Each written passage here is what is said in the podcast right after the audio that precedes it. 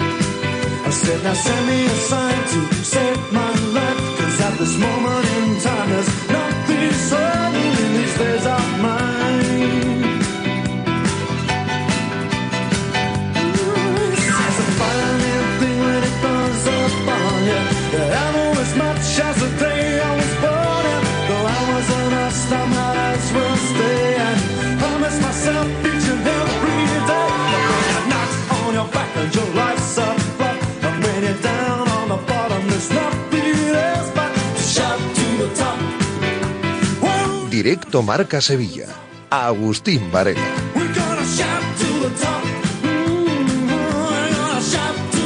Señores, ¿qué tal? Muy buenas tardes. Bienvenidos. Hoy ya con nuestro horario normal, ¿no? Después del partido de tenis de ayer, hoy recuperamos la normalidad y les acompañamos hasta las 3 de la tarde en directo Marca Sevilla. En un día en el que hay fútbol a las 9 de la noche, se citan en el Metropolitano los dos últimos equipos que van a dirimir quién es el eh, cuarto semifinalista del torneo del CAO. Clasificados ya, como bien saben, la Real Sociedad, de forma sorprendente, el Mallorca, que eliminó al líder de la competición, y también el Athletic Club de Bilbao, que en la prórroga ayer se cargó al Fútbol Club Barcelona. El cuarto semifinalista será el Atlético de Madrid o el Sevilla Fútbol Club. Y a las nueve de la noche, como digo, en el Metropolitano, con Gil Manzano como colegiado, el Sevilla va a intentar poner de nuevo la temporada en valor, ocasión para primero acumular confianza y segundo y más importante, seguir peleando ni más ni menos que por un título en medio de esta pesadilla que huele a, a podrido. En la lista, la novedad de Acuña se queda, comentaremos después sorprendentemente, Aníbal, uno de los refuerzos fuera de la lista, y también Mariano. Pineda, ¿qué tal? Muy buenas tardes. Hola, ¿qué tal? Hago muy buenas. Y con una luctuosa noticia también que hemos conocido hace escasos minutos. Sí, la verdad que estamos muy, muy impactados porque ha anunciado el Sevilla que tres aficionados sevillistas han fallecido en un accidente de tráfico eh, ocurrido a la altura de Peñaperros esta mañana cuando iban camino de Madrid eh, para ver el partido de esta noche. Y la verdad que sorprendidos eh, y muy consternados por esta noticia. Nos dicen que eran de Morón de la, de la frontera y que en la A4 durante toda la noche de hoy se han sucedido varios accidentes de tráfico por una niebla muy intensa y lamentablemente pues a las 9 de la mañana por ahí ha ocurrido este accidente que se ha llevado por delante de la vida de tres sevillistas. en un viaje para ver a su equipo. ¿Cómo cambia todo de un segundo a otro sin que te des cuenta? Esto demuestra que el fútbol no es más que un entretenimiento, señores, y que hay cosas muchísimo, muchísimo más importantes, ¿no? Eh, en la vida. Y en fin, descansen en paz, ¿no? Que es lo único que podemos decir desde aquí. Eh, estos sevillistas que han perdido la vida en la carretera camino de la capital de España esta misma mañana. Titulares que nos llegan, por cierto, de la mano de los amigos de Car que existen, la empresa líder en llaves de, de coches. Después nos vas a contar algo de de Rafa Mir, Pineda. La vida sigue. Sí, tenemos, eh, efectivamente, tenemos que seguir informando del partido, aunque evidentemente pues, queda en un segundo plano totalmente el tema deportivo. Vamos a hablar del choque, de la previa, de la convocatoria sorprendente y de algún asuntillo de, Rafa Mir, porque hasta ayer por la noche estuvimos preguntando en su entorno y nos dice que el jugador sigue, sigue en sus 13, que él se quiere ir o al Valencia o prefiere esperar a verano y es verdad que lo están intentando convencer incluso desde su propio entorno porque entienden que esta situación no le lleva a nada bueno para su carrera. Estar más meses aquí en una situación delicada que no termina de contar, hay dudas sobre su implicación, la gente le pita y bueno, él sigue empecinado en, esperar al Valencia y vamos a ver qué, ocurre. Pues lo que sí está claro es que al igual que una empresa te puede echar, te puede despedir, pues los contratos están para algo y él está en su pleno derecho, si quiere, de cumplir de cumplir su contrato, por mucho que deportivamente no sea lo más deseable para él ni para el club, pero los contratos que se firman, amigos, están para defender también los derechos de los trabajadores. Bueno, vamos a escuchar a Quique, que habló ayer al mediodía. Vino a decir Quique que él quiere a gente que vea el escudo poco más o menos y se ponga firme. Eh, está muy bien. Y, y, está muy bien muchas de las cosas que dijo Quique, pero de momento Quique, el efecto Quique Sánchez Flores solo se ha dejado notar al principio porque después se ha difuminado. A ver si hoy es capaz de que, bueno, el equipo, una vez liberado de la presión de la liga en Copa, pueda rendir de otra manera. Eh, escucharemos también al Cholo, hablando algo del partido, del rival. Estaremos en la capital de España con la última hora de un Atlético que se aferra lógicamente a la Copa del Rey después de haber haberse cargado el eterno rival y que haya caído el Fútbol Club Barcelona. Y el Girona, pues por clasificación podríamos decir que es el favorito, ¿no? Ahora mismo. En fin, vamos a ver qué ocurre. El Betis, mientras tanto, prepara la importante cita del sábado ante un Mallorca henchido de moral, tras eliminar de la Copa ni más ni menos que al actuar líder de la Liga. Fíjense cómo va a recibir el Mallorca al Betis. Miranda y Carballo, las buenas noticias, recuperables y esperando la oficialidad de lo de Borja Iglesias, mientras se amplía la terna de los posibles sustitutos. El delantero, por cierto, también ha entrenado hoy, no lo ha hecho Marroca, nos dicen que es por un proceso febril, y, y bueno, pues pendientes, ¿no? Pendientes de estos movimientos de mercado en el Betis para que se le dé una vuelta a la delantera, que es lo que pretenden en el conjunto verde y blanco. Sonando nombres de todo tipo. Vamos a ver finalmente por quién se decide el Real Betis Balompié. Escucharán a Isco, hablando lógicamente de lo que ha supuesto su llegada al Betis, de cómo le ha cambiado la vida, de su fracaso en el Sevilla, de la llamada de Aspas, todo ello con Jorge Valdano en Movistar, en un espacio que se emitió en, en el día de, de ayer. Y algo de Ruiz Silva, ¿no? Que creo que también tenemos Sí, pasó ayer por los micrófonos de la pizarra, ¿no? Efectivamente, con los compañeros de la pizarra. Bueno, le preguntaron un poquito sobre su futuro, también sobre el futuro de, Borja Iglesias. Está interesante, nos decían que, a Ruiz Silva le gusta mucho el programa de nuestros compañeros porque es muy, muy futbolero. Y en esa entrevista, pues ha hablado también de fútbol, de el de, bueno, el declive, a decir declive no es la palabra exacta, del bache que atraviesa el Real Betis Balompié y vamos a rescatar algún sonido interesante del portugués.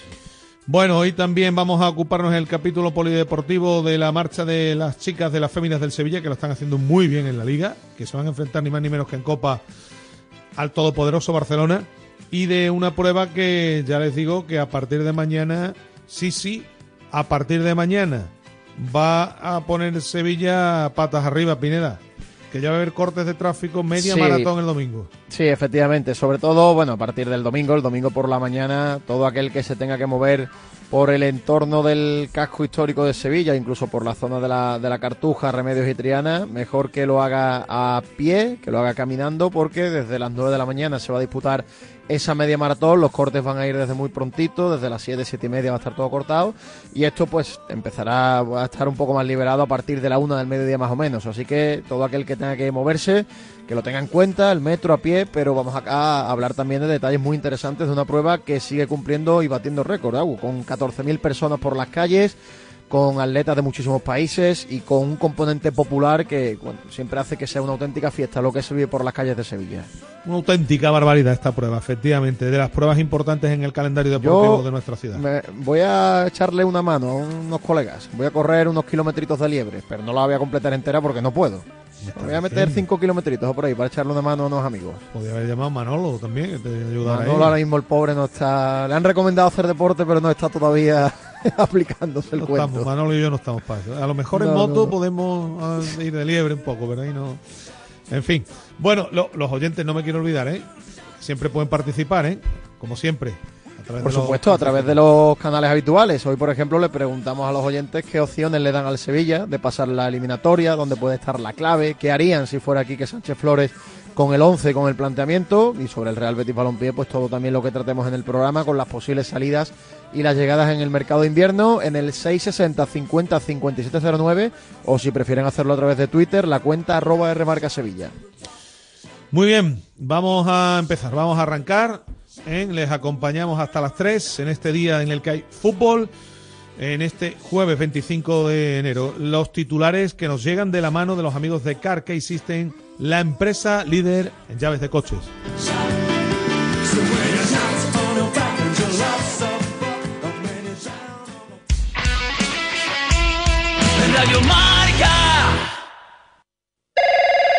Manuel, He perdido las llaves del coche y es la única que tenía. No sé qué voy a hacer. No te preocupes, para eso está CarKey System. Ellos te hacen una nueva llave en un tiempo récord. En CarKey System tenemos tus llaves. En CarKey System tenemos tus llaves. CarKeySystem.com hay que ver, casi un mes desde Año Nuevo y aún no he cumplido ninguno de mis propósitos. Pero si este jueves es Superjueves, ¿por qué no empiezas por actualizar tu armario? Empieza el año de la mejor forma posible con el Superjueves. Aprovecha para actualizar tu estilo en Sevilla Fashion Outlet. Las marcas que te gustan a precios que te encantan. Si quieres seguir al minuto toda la actualidad deportiva, ser el primero en enterarte de las noticias más relevantes y vivir todo el deporte en directo, descárgate ya la app de marca. Resultados y clasificaciones, los mejores directos, agenda de televisión, notificaciones personalizadas de tu equipo, modo oscuro y mucho más. Accede al instante a la información deportiva que más te interesa con marca, la app número uno para vivir el deporte. Y justo a la mitad de la mañana, cuando todo el mundo ya está informado, opinado, polemizado, Llega. ¡Despierta San Francisco! Un programa de periodismo de bufanda con bufanderos, humor, discoteca Maracaibo y todo lo que puedas imaginarte de estos seres humanos encabezados por David Sánchez. Todos los días de lunes a viernes de 10 a 11 en Radio Marca. Sintoniza tu pasión con las voces del deporte. Oye, el David Sánchez este era que era del Madrid cerrado, ¿no? Sí, sí, sí, sí, sí. ¿Estoy presentable? No lo usaba desde hace mil años. Me está un poco justo en la cintura. Tan presentable como el primer día, la claqueta. Más de 35 años diseñando el mejor traje a medida para los cinéfilos. Domingos, de 8 a 9 de la mañana en Radio Marca.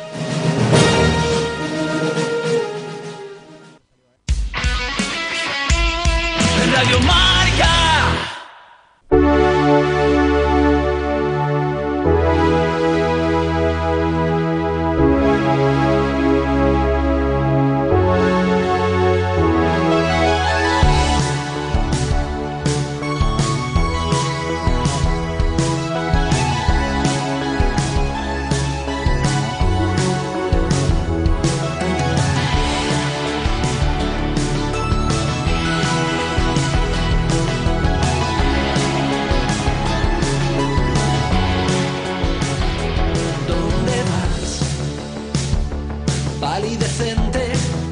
En medio de esta pesadilla en la que se está convirtiendo la temporada para el Sevilla Fútbol Club, decíamos que aparece aparece de nuevo una oportunidad a la que agarrarse para intentar que el equipo recobre algo de confianza, lo primero, para que la gente, insisto, que está desencantadísima, pueda ilusionarse con algo y que recuerde un poco lo que aconteció la pasada temporada, aunque este año las circunstancias sean distintas hay gente muy pesimista y es, es comprensible ¿eh? que la gente sea muy pesimista por la marcha del equipo, pero mm, son, bueno, iba a decir 90 minutos, son 90 minutos o 120 o incluso más.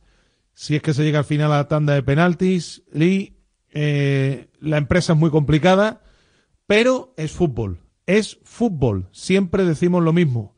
Y el Sevilla, después de, o antes, mejor dicho, de ganar en, en Getafe, había sido apalizado aquí por el Alavés y la gente estaba de uñas. El fútbol. Alberto Fernández, compañero de marca, muy buenas tardes. Buenas tardes, compañeros, ¿qué tal? Eh, hay que jugar, es fútbol. Y mientras haya fútbol y eh, intervenga el azar, intervengan muchos factores, hay que agarrarse a cualquier asunto.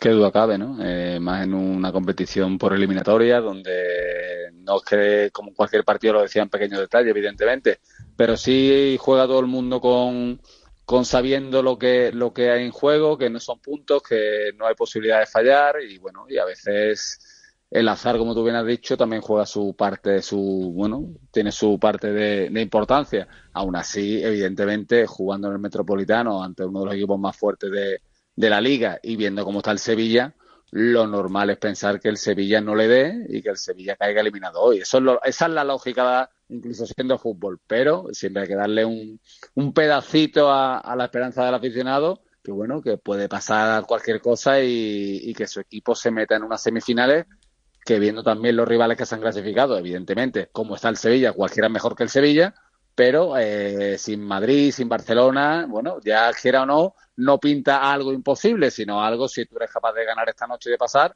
algo más que, más que posible. A ver, lo del, lo del Barça era previsible. A mí me parecía, después de ver al Barcelona aquí el otro día, que ganó porque el Betis está como está y porque el partido fue como fue. El Barcelona como equipo no se comporta ni mucho menos de forma fiable. A día de hoy el Athletic Club de Bilbao, sobre todo en su casa, ¿no? Es un equipo que ayer vimos lo que es capaz de hacer. Pero, claro, hubo antes un partido en el que yo os pregunto, ¿quién daba un duro? ¿Quién daba un céntimo a que el partido en el descanso iba a ir 3-0 para el Mallorca? Sí, lo que pasa es que el factor campo también aquí influyó y, y, yo creo que el Atlético de Madrid se va a tomar en su casa, Sin viendo duda. que han caído los otros tres importantes de la liga, se va a tomar la copa muy en serio. Y te digo más, para mí el Mallorca es mejor equipo, como equipo de fútbol, ¿eh? no como plantilla, es mejor equipo a día de hoy que el Sevilla. Más trabajado, sí. Efectivamente, es uno de los que peor compite en, en, primera división con mucha diferencia. Por tanto, yo creo que las casas de apuestas lo dicen, la lógica, la sensatez, eh, si analizas todo, eh, hay que ser conscientes de que el Sevilla tiene muy poquitas opciones, pero este deporte, a diferencia de otros deportes, te permite que algunas veces salte la sorpresa, ¿no? Porque también saltó la sorpresa en el Madrid Alcorcón hace muchos años. Sí. Y bueno, ¿por qué no puede pasar, no? Hay que cambiar un poquito el chip, intentar que las piernas no tiemblen tanto como tiemblan los fines de semana en la liga y ver si el Sevilla es capaz de llevarse abierta la eliminatoria, el partido a, a los últimos minutos, porque si el, el, Atleti se te pone por delante pronto, va a, tener, va a tener muy poquito que hacer el Sevilla. Claro, después insisto que el fútbol tiene estas cosas, ¿no? Que un, te pillan mal parado al principio del partido una acción y tienen que echar un futbolista del rival y ya la cambia por completo la película. Es que se pueden dar muchas circunstancias. Muy favorito el Atlético Madrid, Alberto, sí, muy favorito. Pero pero vuelvo a repetir, ayer también era favorito el Girona, aunque las circunstancias, como bien apuntó a Pineda, fueran distintas, y hay que jugar el, el partido. Eh, y además, y además, aquí la cabeza tiene que ir de otra manera, porque esto es otra competición y no tiene nada que ver con la liga. A ver, eh, comprendo que la cabeza va de otra manera, que no tienes esa presión, sino más incluso en un estadio así contra un rival tan importante, mucho más que ganar que perder, ¿no? La lógica dice que lo normal es que pierdas, así que no tienes esa presión de los puntos y bueno, puedes salir, entre comillas, un poco más desinhibido, pero también es verdad que es una plantilla a la que sufre mucho los golpes y la ha hecho Pineda, si el partido se le pone cuesta arriba, no va a ser capaz de, yo creo que ni siquiera de intentarlo. Eh, si yo me pongo a pensar en el partido de Getafe, que venía después del, del Alavés en Liga, el Sevilla lo que tiene es que nunca va por detrás en el marcador y los tres disparos a puerta claro. que hace, los tres los mete dentro. Sí. Que son dos cosas, eficacia y nunca ir por detrás, sí. que es lo que al Sevilla evidentemente le viene horrible porque es incapaz de, de levantarse cuando le dan un golpe. Sí. Entonces se tienen que dar esas dos circunstancias, que Atlético Madrid no se adelante, que te adelantes tú, que mantengas, como en, no como en Girona, sino mantengas un rato el marcador a favor y a partir de ahí ir construyendo una victoria trabajadísima, eh, dificilísima y que a mí se me antoja viendo el rendimiento del Atlético de Madrid, por ejemplo, ante el Real Madrid hace la última eliminatoria, por eso en su campo mm. se me hace muy difícil de ver, pero bueno, eh, dejemos evidentemente que el azar también pasan cosas y bueno, eh, el fútbol no, no está las cosas escritas antes de tiempo, ¿no? Tampoco pensamos que el año pasado el Sevilla fuera capaz de levantar un título y mira cómo terminó la temporada. Pero bueno, se me antoja incluso este año más complicado del año pasado. Eh, si hay una circunstancia, eh, si, si, se te adelantan estos, estamos seguramente ante el equipo más difícil de batir cuando se pone por delante en el marcador. De hecho, yo creo que si se adelanta el Atleti le puede caer un, saco al Sevilla, porque el Sevilla se puede descomponer si se ve de nuevo por detrás en el marcador, empiezan a entrar las dudas, ya hemos visto jugadores que se desconcentran, el otro día ante el Girona en los últimos minutos le hacen dos goles para rematar esa, esa goleada, y bueno, yo creo que la idea de partido la debe tener clara aquí que Sánchez Flores, que no pasen demasiadas cosas, no permitirle al Atleti que corra demasiado, porque el Atlético en espacios tiene mucho peligro, y luego, a ver, eh, lo fácil de decir y difícil de hacer, marcar a un tipo como Antoine Griezmann, que está en el juega por todo el campo su carrera, claro, y que es uno de los mejores jugadores del mundo y que, si tiene el día, pues es muy difícil de, tapar. Eso es un aspecto. Otro, eh, el partido no tiene, no debe tener nada que ver con el jugado hace escasamente un mes, porque en aquel partido, Alberto, es que el Sevilla no pasó literalmente del medio campo hasta, hasta el final del partido. ¿eh? Y cuando pasó del medio campo, porque Atlético de Madrid tiene uno menos, no fue capaz de tirar la puerta, ¿no? así de bien defender el Atlético de Madrid y así de mal atacar el Sevilla.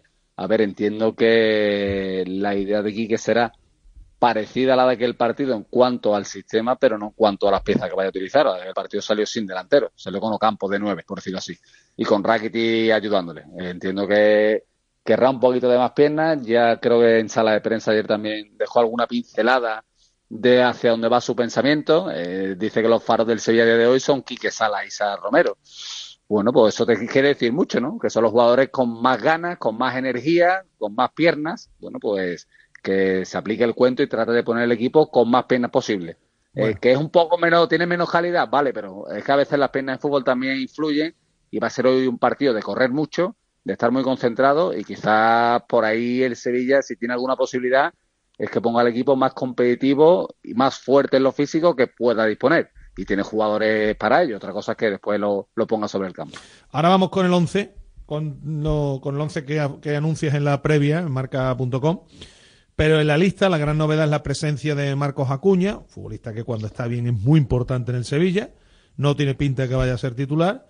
Y se ha quedado fuera Aníbal, más allá de Mariano, que tampoco sorprende por lo que está aportando Mariano, pero este chico no sé hasta qué punto os ha llamado la atención y esto también es una buena prueba de las intenciones que tiene Quique. Es decir, que lleva a Isaac y a Rafa Mir. Mm, casi, casi, casi un delantero y medio, Pineda. Pues yo, yo no lo entiendo. Yo no lo entiendo porque si al Sevilla le hace falta sabia fresca, le hacen falta piernas, y le hace falta un jugador que tenga la cabeza despejada y que no venga viciado. Pineda, perdona, y no olvides una palabra: refuerzo. Claro, refuerzos. En teoría los fichajes son refuerzos, ¿no? Y traes jugadores porque te hacen falta y porque la plantilla tiene muchas carencias. Y a la primera de cambio, en una convocatoria donde cabe muchísima gente, deja fuera el nuevo y por decisión técnica a mí no me entra en la cabeza. Yo no le encuentro explicación y estoy deseando que termine el partido para que se le pueda preguntar aquí que Sánchez Flores por qué ha dejado fuera al futbolista. Que luego lo mismo le sale bien, que yo no lo sé porque a priori aquí en el fútbol no se puede decir nada definitivo. Pero que traigan a un fichaje después de todo lo que se está reclamando y que no lo ponga en la lista de convocados, a mí no, no, me cuadra. Muy raro, ¿no, Alberto? Sí, es extraño que, se lo haya limpiado para un partido tan importante después de darle unos minutos al otro día donde no voy a decir que estuvo ni bien ni mal porque estaba el partido decidido, pero bueno, por lo menos se dejó ver, eh, quiso la pelota, se mostró. No sé la causa exacta, eh, si es que los quiere meter poco a poco, también yo no entiendo eso de meter poco a poco, incluso a los jugadores que salen de lesión, no porque no vayan a recaer, pero tu necesidad a veces impera y ya que va teniendo Quique casi dos jugadores por puesto, ya tienen que empezar a no darle 10 minutos a ciertos jugadores. Si te hace falta, te hace falta y te hace falta ya. Y tampoco entiendo lo de Mariano, ¿eh? aunque Mariano a mí no me está gustando cómo está compitiendo. Si Rafa Mir lo tienes en el mercado, lo quieres casi largar, si de repente caes a Romero hoy por un problema, tienes que sacar a Rafa Mir, esa es tu alternativa, la única que te queda no tiene mucho sentido, ¿no? Aparte no le está dando confianza. Pero es que la lleva la entiende. Yo creo que Quique, y yo se lo reclamo ya, y si incluso allí en marca.com también escribía sobre ello, tiene que empezar. Esto ya no vale todos los días una excusa, no es que no conozco la plantilla, no es que estoy probando, no es que llega a fichar, ¿no? Ya, es el entrenador, ¿eh? Esto es el entrenador, se la ha contratado para algo, lleva aquí un mes. O se ve su mano porque ha ganado un partido en liga y fue el partido que llevaba 48 horas. A partir de ahí el equipo mejorar no ha mejorado. Así que también en su debe hay muchas cosas ya y tiene que empezar a, mostrar algo de entrenador y si sus decisiones son que tenga que jugar hoy Rafa Mir, bueno, decisión de entrenador. Si le sale mal, pues diremos que le está saliendo mal.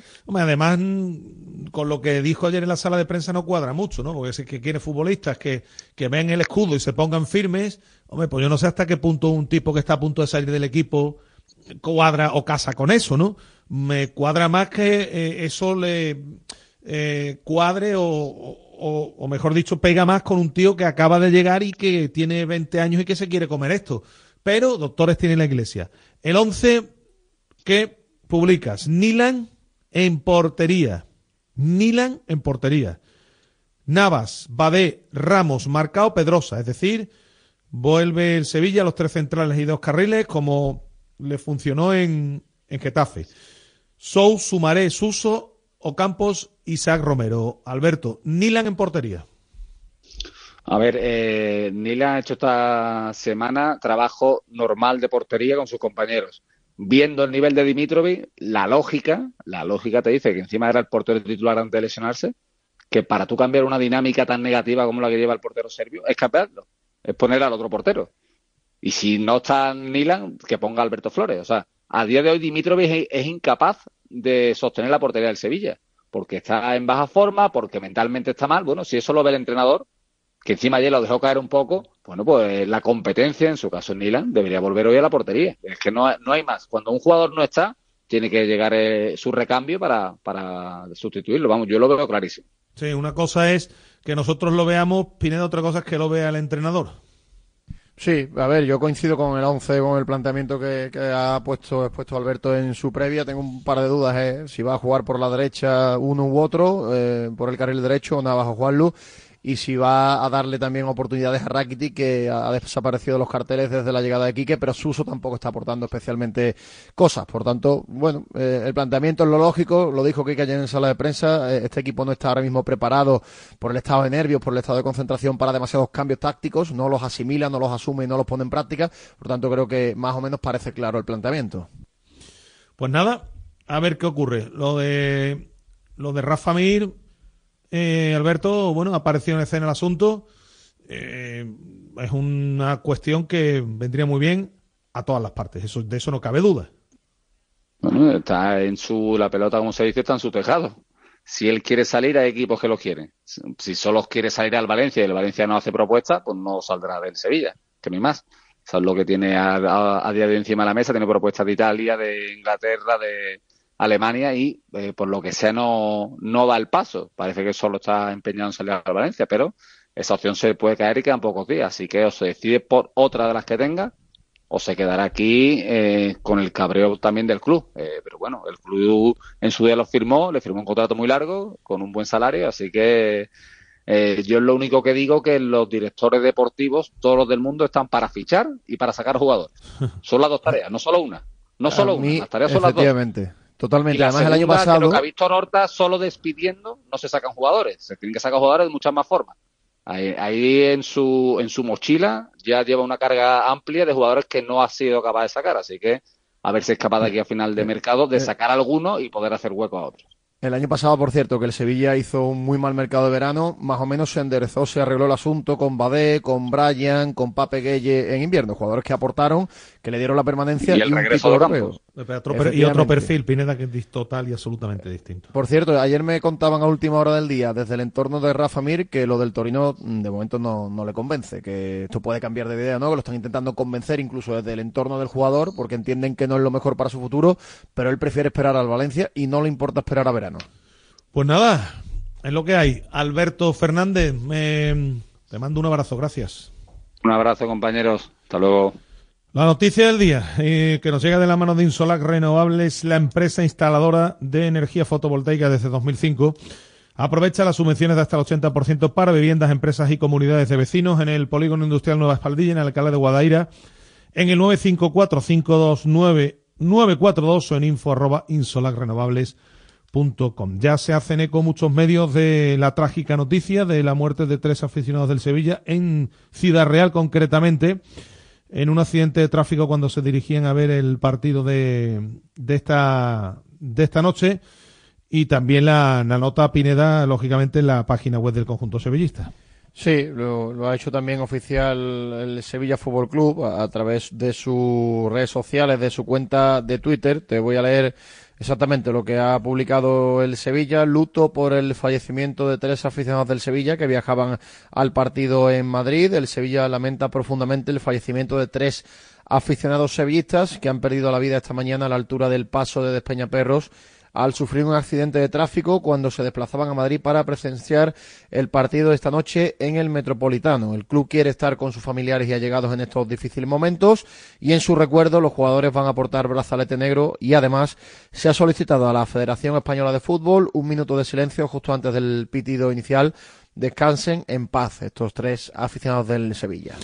Pues descansen en paz. Es la segunda vez que nos toca esto de cerca porque recordemos que hace pocas mesas. Partido de Copa en Extremadura del Betis, ¿no? Y efectivamente, y fíjate que yo me tocó casi porque pasé 10 minutos antes por ese punto, venía de hacer el partido, y después nos enteramos que habían fallecido dos personas viniendo desde Almendralejo, dos béticos también, después de ver el partido entre eh, entre el equipo que no recuerdo ahora, el Hernán Cortés. Hernán Cortés. El Hernán Cortés y el Real Betis Balompié. Eh, esto fue a la altura, que si no me equivoco, del puente del Alamillo, ¿verdad, Pineda? Efectivamente, efectivamente. La verdad que, que sobrecoge. Cuando te tocan además estas noticias a la gente que nos gusta ver fútbol, que nos gusta coger el coche para ver partidos y que habitualmente o por trabajo o por pasar un fin de semana fuera vemos mucho fútbol fuera, eh, hay que ser conscientes también de los, de los, peligros, de los peligros que tiene la carretera, efectivamente, y no nos damos cuenta y hay que tener mucho cuidado. Así que una noticia muy luctuosa que bueno ya, ya se ve a través de las redes sociales, está teniendo muchísimo, muchísimo impacto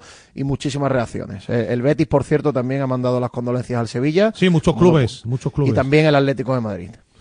Multitud de clubes, lógicamente, pero en fin, la vida, ¿no? La vida.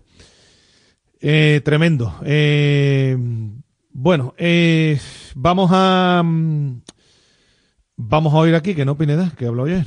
sí, vamos a escuchar al técnico del Sevilla. Habló ayer por la tarde, justo antes del entrenamiento, y vamos a escuchar al técnico madrileño. Eh, respecto al pasado domingo, pasar página, no nos queda otra. Eh, pasar al siguiente capítulo. El siguiente capítulo es un partido muy emocionante en un estadio muy complicado, con un rival que está muy crecido y que está en un gran momento y nosotros como sevillistas, con la experiencia que tiene este equipo, con la historia que tiene a sus espaldas, pues nos tiene que ayudar para ir a un escenario tan, tan importante y tan exigente como va a ser.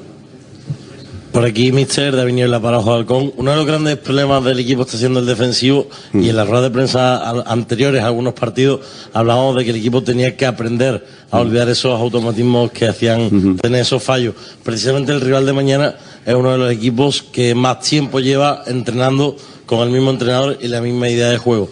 ¿Qué tipo de partido espera mañana tácticamente ante un rival como Atlético Madrid y ante un entrenador como Simeone? Bueno, creo que son dos equipos que se conocen bien, que están acostumbrados a medirse, a medirse cada temporada en varios partidos, a veces haberse encontrado en, en otras competiciones incluso. Por lo tanto, son dos equipos que se conocen, dos entrenadores que nos hemos enfrentado mucho también, que nos conocemos bien yo creo que no va a haber lugar a la sorpresa, no, nadie va a sorprender a nadie, ellos van a seguir manteniendo su bloque, van a seguir jugando igual, van a mantener prácticamente la misma alineación.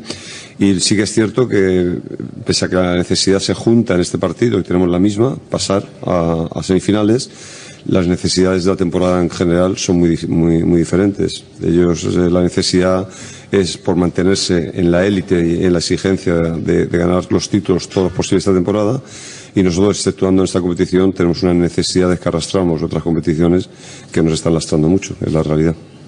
Muy buenas, eh, Quique Niña para, para Golmedia. Una de las eh, posiciones más cuestionadas en esta, en esta temporada en el Sevilla está siendo la de la portería. Eh, no está siendo la mejor temporada de, Marco Dimitrovic. No sé si ha podido hablar con él después de, esos cinco goles encajados en, Girona. Eh, ¿Cómo está y cómo ve la situación de la portería del Sevilla? Bueno, nosotros eh, las realidades ya, ya, las sabíamos antes de llegar porque tenemos un histórico que nos han contado cómo están los jugadores, cuáles son sus situaciones, cómo es su relación con la afición, cómo es su relación con el club, cómo es su relación individual, con su, su, su nivel de confianza, y eso es así. Pero lo que esperamos es que llegue la competencia, que llegue los jugadores que pueden, que pueden competir y que pueden hacerlo mejor. Cuando un jugador no está en su mejor momento, lo primero es decirle que hay segundas oportunidades y, lo más importante, antes que eso incluso, es que él vea que al lado, eh, todos los jugadores, no hablo de Dimitrios en este caso, que todos los jugadores vean que al lado hay un tipo que quiere quitarle puesto, que quiere jugar. Y eso será lo que haga que, que todos puedan mejorar. Señor Flores, eh, Fran Ronquillo para Radio Sevilla, libre y directo en directo. ¿El hecho de que Hernández Hernández esté en el bar mañana le dice algo o quiere estar ajeno a toda la polémica que se ha generado esta semana? Yo me llevo bien con todos y sinceramente puedo hasta saludarlos si no saber sus nombres o no saber sus apellidos. O sea, porque eh, conozco las caras pero no les pongo nombre. O sea, yo creo que es mejor hay que, hay que llevarse con ellos. Tratarlos a todos por igual, respetarlos, saber que se equivocan como nos equivocamos los jugadores, los entrenadores, todos y, y que salga el mejor partido posible. Bueno, aquí que por aquí, José Manuel Rodríguez para Diario de Sevilla. Le quiero preguntar por un hombre en, concreto que es Rafa Mir. En las últimas horas ha trascendido en prensa un posible interés del fútbol italiano, del Torino. ¿Cómo, cómo está el jugador? ¿Si ha hablado con él? ¿Sabe algo de, esta posible salida? Y, si, cómo lo ve de motivado? Hablaba la semana pasada de que quería jugadores motivados. ¿Cómo ve a Rafa Mir en ese aspecto? Eh, yo he dicho antes, días atrás he dicho que, yo quiero que en Sevilla haya jugadores que quieran defender el escudo de Sevilla, básicamente, eso. Y esa es mi labor, identificarlos, y es mi labor eh, ponerlos sobre el campo. Entonces, en esa búsqueda estamos. Eh, todo lo demás no, no puedo hablar sobre qué piensan los jugadores acerca de su estado, porque no lo sé concretamente. Hola, Quique, por aquí Andy Leal de ADN América. Sobre el árbitro ha dicho que no le preocupa, pero en rueda de prensa más temprano Diego Simeone, el entrenador del Atlético de Madrid, ha dicho, ha comenzado diciendo que no habla de los árbitros, pero luego ha dicho que pasan cosas y que no son tontos. Estará en el bar Hernández Hernández. ¿Cree que esta presión que se le intenta poner a los árbitros desde clubes, muchos lo hacen en las teles de su club, otros en las ruedas de prensa, ¿Cree que esa presión puede terminar condicionándolos? Yo creo que sinceramente aquí todo el mundo hace contrapeso. O sea, aquí cuando alguien piensa que otros aprietan más que uno, eh, al final este uno, eh, sea Sevilla o sea Atlético Madrid o sea Real Madrid, me da igual el, nombre, al final queremos hacer o quieren hacer contrapeso para que las cosas se acaben equilibrando y ir con una mayor tranquilidad a los estadios. Yo voy con la tranquilidad de que pienso que no se van a equivocar y pienso que tienen una herramienta que bien utilizada les va a ayudar. Yo tengo ese pensamiento, es un pensamiento muy libre, muy eh, particular, que estoy convencido que muchos lo comparten, muchos entrenadores y otros muchos no lo comparten pero yo tengo ese. Yo prefiero creer en la gente, creer en los profesionales, que vivir en la duda permanente y vivir en la desconfianza.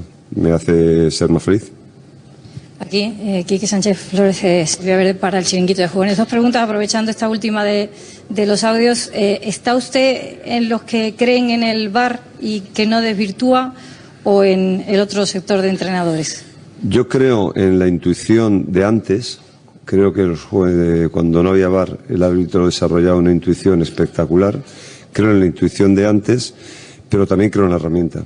Creo que la herramienta bien utilizada nos va, nos va a ayudar eh, y creo que la intuición del árbitro nunca se debe perder. Y soy de los que piensa que el árbitro de campo siempre tiene que eh, tener más potestad que el que está arriba. Creo que es una forma de vivirlo. Pero eh, ellos mismos deberán encontrar el camino y ellos mismos sabrán cómo alcanzar la naturalidad, que al final es lo que se trata, de alcanzar la naturalidad dentro de un deporte y un que es magnífico, que es salvaje y que tiene una parte que no controlamos y que debería ser así. Y, quería hacerle una con respecto a Copa. La situación en la Liga es la que es. Eh, ¿Cómo evitar que en estas horas previas eh, no se cambie el foco a la Liga y, y ayude usted a la afición y sobre todo al vestuario a creer en qué es posible esta Copa? Mira, yo le, puedo asegurar que nosotros, eh, evidentemente creo que en la Copa la mentalidad viene siendo diferente, son capaces de cambiar, no, no arrastran tensión, no arrastran presión. Será un partido igualmente muy exigente porque son los niveles de los equipos, a pesar de que históricamente están muy igualados, a día de hoy todos somos conscientes de que somos equipos con realidades muy distintas pero mañana saldremos ahí a intentar dar la cara y a, dar, hacer el mejor partido posible, en un escenario hiper exigente, lo sabemos. Pero la otra realidad existe y a veces la otra realidad asusta, asoma, eh, nos empobrece, nos debilita y nos deja en un estado de desamparo muy grande a todos, a los aficionados, a los que vivimos el partido en directo, de cerca, y no entendemos ciertas reacciones. Pero si hablas con los jugadores, ellos, eh, y si hablas con jugadores expertos, te dicen las mentes, y acuden a las mentes como un factor determinante a la hora de, de que en un mismo partido sean capaces de creerse mejores y en un mismo partido sean capaces de pensar que no pueden. Por lo tanto, la, lucha es agónica, eh, va a ser una pelea impresionante de aquí a final de temporada. Y lo que sí que tenemos es marcado los objetivos. A día de hoy este, hay un objetivo en Liga que es muy claro, clarísimo, que ya se ha eh, marcado en los últimos partidos, y hay otro objetivo en Copa que es ilusionante y que vamos a intentar dar la cara por él hasta final. Otra pregunta por aquí, Quique. Eh, se va a enfrentar a Simeone, que es uno de los entrenadores que más temporada llega en, un club aquí en, España. Eh, le quería hacer preguntar que haga una valoración sobre mm, las prisas, ¿no? A veces en el fútbol con los entrenadores. El Sevilla, usted es el sexto entrenador en estas últimas dos temporadas. Eh, ¿cómo, ¿Cómo evalúa eso y si cree que muchas veces se mira más al banquillo cuando hay que mirar a otro, a otro sitio? Bueno, nosotros realmente estamos para entrenar y, lo, dice lo dice el tiempo y lo dice las estadísticas. Si uno va y no estoy defendiendo mi puesto ni mucho menos ahora, estoy hablando sobre la pregunta que tú me haces. Eh, los mejores equipos en nuestra liga, particularmente y en otras ligas, son los que eh, están asentados sobre una idea. Y esa idea suele llevar un nombre de entrenador o está asociada a un estilo. Eh, todos los demás todos los demás que no son así mm, están en el revoloteo de que un día salgas disparado para arriba y otro día salgas disparado para abajo. Y esa inseguridad, yo creo que hay históricamente aficiones que no lo merecen. Y como esa del Sevilla. Esa afición del Sevilla no ya tanto es el tema de los títulos, que tienen muchos títulos, es el tema de, de que tengan la tranquilidad de que su equipo es sólido y avanza. Y yo creo que eso es lo que, la tarea en la que tiene que estar el Sevilla fundamentalmente. Hola, Quique, Pablo Rodríguez para la colina de Nervión. Bueno, pasan los días, cada vez queda menos para que el mercado de fichaje cierre. Han llegado dos centrocampistas. Se habla de que si se consigue liberar espacio vendría gente de ataque, pero le pregunto también a raíz de los problemas defensivos del equipo. No sé si cree que verdaderamente donde necesita Quique Sánchez Flores una ayuda de Víctor Horta es ahí en esa zona y si, si cree que verdaderamente espera o necesita ese equipo un cierto refuerzo ahí, no antes que en otras zonas. Nosotros, si me preguntas esto después del partido de Getafe, te diría estamos bien. Si me preguntas esto después de Girona, te diría estamos mal. Pero la realidad es que tenemos cinco o seis centrales, tenemos muchos jugadores y de cinco o seis jugadores no es posible que no salgan, no salgan dos, tres centrales buenos y luego otros que puedan competir por la posición. O sea, no, no me lo creería. Es verdad que entre todo eso eh, se nos ha caído el central más especial que teníamos hasta el día de hoy, que es Quique que era el jugador con mejores números en todos los sentidos. Entonces, bueno, a mí me gusta que en cada línea haya un jugador que alumbre y que, sea el foco por el que seguir. igual que Isaac está marcando un camino arriba, Kiko lo estaba mandando, enviando abajo la señal y nos gustaría que eso pasara por línea, que tuviéramos siempre un jugador que nos indicara. Que son los chicos jóvenes, por los chicos jóvenes. Y si son los más expertos, por los más expertos, o sea, los que tengan que ser. Pero que nos iluminen y que nos digan cuál es el camino que, que tenemos que seguir en cuanto al esfuerzo, el interés, el deseo por, por el escudo y por, y por la profesión. Eh, cerramos con tres últimas preguntas. Leandro, por favor. ¿Qué tal, mister Leandro Iglesias de, la Sexta? Eh, bueno, hay un halo de pesimismo de cara al partido de, mañana, eh, en base a sobre todo al, resultado del, pasado domingo. hay quien no le da ni un 1% al Sevilla. ¿Qué mensaje de optimismo le manda usted a esos pesimistas? Bueno, pues que se levanten, que los, que los necesitamos. O sea, sobre todo que se levanten, que los necesitamos, necesitamos a todos. Ahora nos tienen que empujar todo el mundo. Nosotros tenemos que hacer todo lo que esté en nuestra mano, pero necesitamos que nos empujen, que se pongan a nuestro lado. Y si finalmente ellos confirman que no éramos capaces, pues le daremos una palmada y les diremos, pues ahora por el domingo porque es lo más importante. Pero es que mañana, lo más importante está mañana, es mañana. Y vamos, venimos de hace cuatro semanas o tres semanas de competir en ese estadio sin conocernos prácticamente de los jugadores y nosotros. Hicimos un partido digno. Va a haber una presión brutal, una hiperexigencia, un entrenador, muy buen entrenador que sabe pensar los partidos. Pero nosotros vamos a salir como hemos salido en Getafe, donde seguramente también tampoco nos daban como favoritos. y en Ferrol donde hacía un año que no ganaba ningún equipo, pues bueno, equipos todos diferentes, escenarios distintos, pero con nosotros con la idea de competir, que es lo que ha hecho siempre Sevilla. Lo anormal es estar en una situación en la que no compitamos. Eso sería la, parte especial, excepcional. ¿Nos puede confirmar si hay alguna baja más de las que ya sabemos entre Luque Bacchio, Gudel, Quique Sala, por supuesto en Nesiri que está fuera, y si mañana vamos a ver a un Sevilla con el mismo planteamiento de Getafe a nivel de sistema de juego? Pues vamos a, vamos a, lo vais a ver mañana. Yo, no nos vamos a sorprender. También creo que después de estar unos partidos manejando cosas diferentes, eh, estos chicos hay que enfocarlo en una sola dirección, porque no tienen la atención eh, adecuada para estar en, con diferentes planteamientos. Eso nos ha quedado bastante claro y tendremos que ir a lo que nos ha dado más seguridad e intentar que mañana se desarrolle así. Última pregunta. No, no, no, no, no hay más bajas, no hay más bajas, lo cual es una gran noticia. Si Fran me deja última pregunta. Por aquí que eh, hablaba la semana pasada, antes del, partido ante el Getafe y también antes del partido contra el Girona, eh, de los futbolistas que han ido regresando poco a poco a la, dinámica del mm. equipo, el caso de, Mariano, de Lamela, ahora ha vuelto Acuña. Eh, ya han tenido minutos dos de, dos de esos tres jugadores. ¿Qué esperas de ellos y qué esperas que aporten a este equipo de aquí al final de, temporada? Espero que una vez que dejen definitivamente las lesiones detrás, eh, sean conscientes, pese a que han estado fuera y no han estado en el terreno de juego, que sean conscientes de cuál es la situación del equipo, cuál es la situación de Sevilla, qué necesita de ellos y que ellos, dentro de sus posibilidades, den el máximo. Y de eso tengo que ser yo el juez de saber si realmente están dando lo necesario para, para ir a cada partido. Pues eso es lo que decía Quique, no he querido ni nombrarlo. Eh, espero que no tenga ningún problema Jesús Gil Manzano, que es un árbitro con personalidad. Eh, no va a ser tan fácil que Hernández Hernández le coma el tarro, como ocurrió el otro día en el Bernabéu. A Gil Manzano seguro. Seguro. Eh, después el partido será como sea. Pero este tiene personalidad. Y, hombre, Hernández Hernández, vamos a ver si hoy el hombre no se mete mucho el asunto que todo el mundo entiende que estaba con el grito en el cielo después de lo que ocurrió en el Bernabéu pero es que la designación estaba ya hecha. Que se podía haber cambiado también, pero parece que no pues es amigo, parece que no es amigo Medina Cantalejos de, de cambiar designaciones cuando ya están hechas. Bueno, yo creo que evidentemente después de todo el revuelo que ha, que ha despertado, destapado el Madrid-Almería, hoy se van a esmerar en hacerlo bien. Y ya te digo, lo bueno que Gil Manzano mm, no es como, a ver, que yo no estoy cargando contra el, este chico que acaba de llegar, a Hernández Maeso, pero que este ya tiene horas de vuelo, Pineda, no es lo mismo, ¿eh? No es lo mismo. Así que vamos a ver. Totalmente. Bueno, por cierto, el domingo pita Cuadra Fernández, el partido ante Osasuna.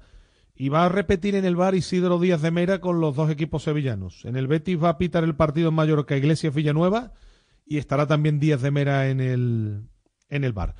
Eh, antes de seguir, le echamos un vistazo a, a lo que publican nuestros compañeros, ¿eh? como siempre en el habitual repaso a prensa.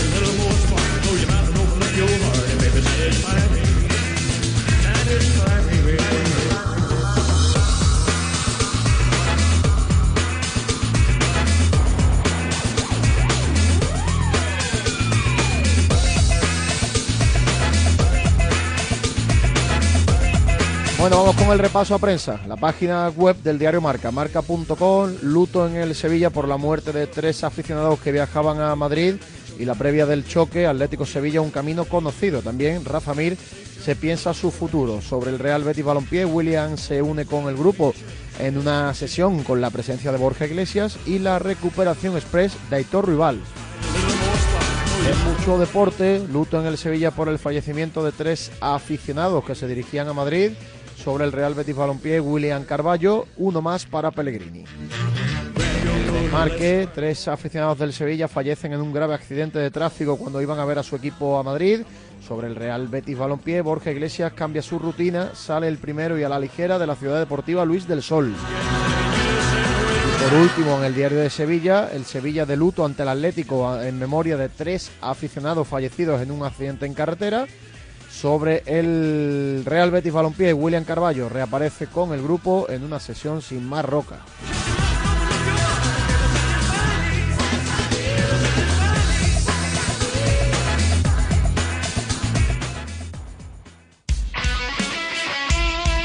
Radio.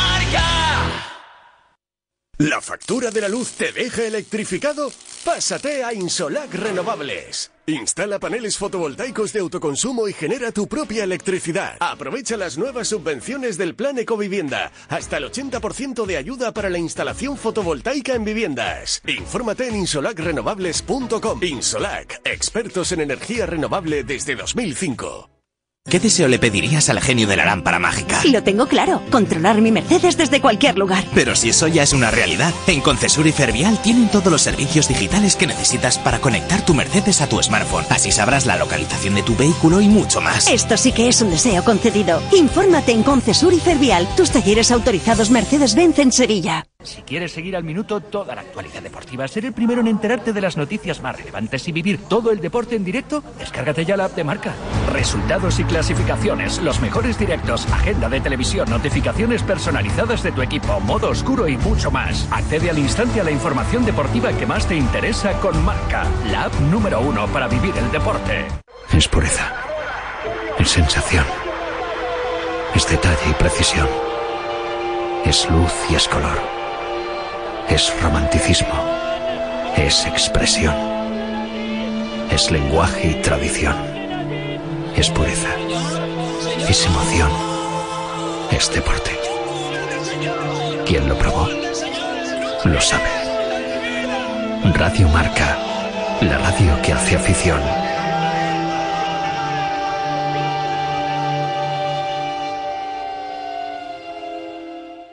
Si a diario te levantas, te duchas, te cepillas los dientes, trabajas, haces deporte y conduces, ¿por qué no vas a escuchar toda la actualidad del deporte? La mejor tertulia, la tribu deportiva de la mañana con sus piques, sus roces y sus cariños también. Y te vas a enterar del tiempo, los goles y todos los incendios del deporte. ¿Eh? Dilo de los proverbios. Y de proverbios chinos también. Y raros. Y chinos y raros. Y de proverbios chinos y raros también. Sí, sí, también.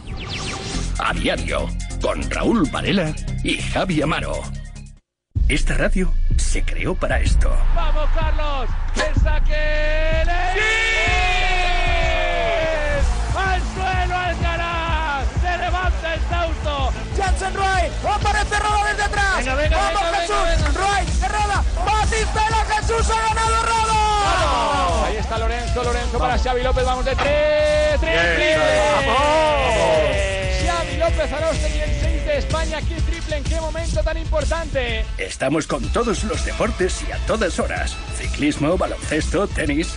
Radio Marca existe por eventos como estos. Para contar las gestas como estas. Radio Marca.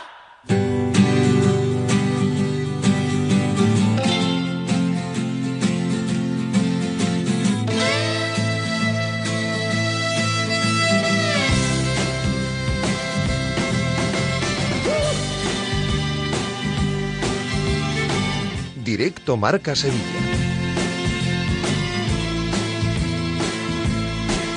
A punto de llegar a las 12 de la tarde, enseguida vamos a estar con la última hora del Atlético de Madrid. Nos vamos a marchar también a otro punto de la capital de España. Y escucharemos algo también de, mm, del Cholo, de Diego Simeone. Pero antes, precisamente, vamos a ir a uno de los puntos de, de la capital de España, porque, bueno, pues desde el Sevilla han emitido ese comunicado después de los tiempos luctuosos que corren para el fútbol sevillano. Si hace pocas fechas eran dos aficionados del Betis los que morían en la carretera tras regresando a Extremadura tras el partido de Copa, esta vez también en Copa del Rey, ya hemos comentado la noticia, esta misma mañana tres aficionados del Sevilla Fútbol Club desgraciadamente han perdido la vida camino de la capital de España para el partido de esta noche. Presidente del Sevilla Fútbol Club, José María del Nido Carrasco, muy buenas tardes. Hola, buenas tardes. Bueno, buenas tardes en la medida en la que se puede decir. Lógicamente, nuestro más sentido pésame desde aquí, desde esta casa también. No sé, presidente, si manejáis algún dato más y algún detalle más de lo que ha ocurrido. Bueno, pues lo primero que, como no puede ser de otra forma, quería transmitir mi más sentido pésame y cariño a, a la familia de las víctimas, que bueno, que en estos momentos, como yo siempre digo, uno no sabe cuáles son las palabras correctas a utilizar. Estamos tristes, muy tristes, hemos recibido la noticia como, como lo han recibido todos, ha sido un, un jarro de agua fría y la información que manejamos, que es cierto que va variando eh, casi al minuto, es que dos familias de sevillistas salieron de su casa esta mañana, de Morón, a las 6 de la mañana, y en de Peñaperros por la niebla había habido un accidente entre un camión y un coche, y después 25 entre camiones y coches han ido golpeándose por detrás, y en uno de esos coches pues viajaban cinco sevillistas, de los cuales tres han perdido la vida, uno está en estado muy grave y otro grave, ya digo que por la información que estamos recibiendo, y bueno, no, eh, no, uno no tiene palabras para transmitir la tristeza que sentimos y, y el Sevilla pues va a estar cerca de la familia de las víctimas. Hemos hablado con Atlético de Madrid, con la Federación, para guardar un minuto de silencio y salir hoy con el brazalete negro en honor a los fallecidos. Pero Claro, bueno, claro. uno ya te ya os digo que aquí en el hotel de concentración no sabe que, cuáles son las palabras que debe utilizar para tan fatídica noticia. Sin duda. O sea que se trata de, presidente, de lo que se llama habitualmente una colisión múltiple de estas, ¿no? Lógicamente. ¿no? Sí, por lo que nos cuenta, Mm. sí, y además eso, que no, que es que no han visto con la niebla y hayan ido golpeándose uno tras otro. Y lo que es la vida, sales de tu casa con la ilusión de irte a Madrid a disfrutar de un partido de fútbol, de cuartos de final, de la Copa del Rey, con tus familiares, con tus eh, o amigos, o- y, te vas a Madrid por echar el día y bueno, y, y estam- estamos, ya te digo, sin palabras para transmitir la tristeza que sentimos. Efectivamente, ¿no? Decimos siempre lo mismo, ¿no? El fútbol que, bueno, que hay que darle su importancia, pero para que vean lo que es la vida y a- a- a lo que queda o a lo que pasa hoy, mejor dicho, el partido, ¿no? Que es muy importante, lógicamente, pero que después de esto, presidente, claro, uno tiene que ir al fútbol, tiene que estar cumpliendo con su obligación, pero que el partido ahora mismo pasa para un segundo plano y, y no sé cómo lo, afront- cómo lo afrontáis desde, desde la parte que os toca, ¿no?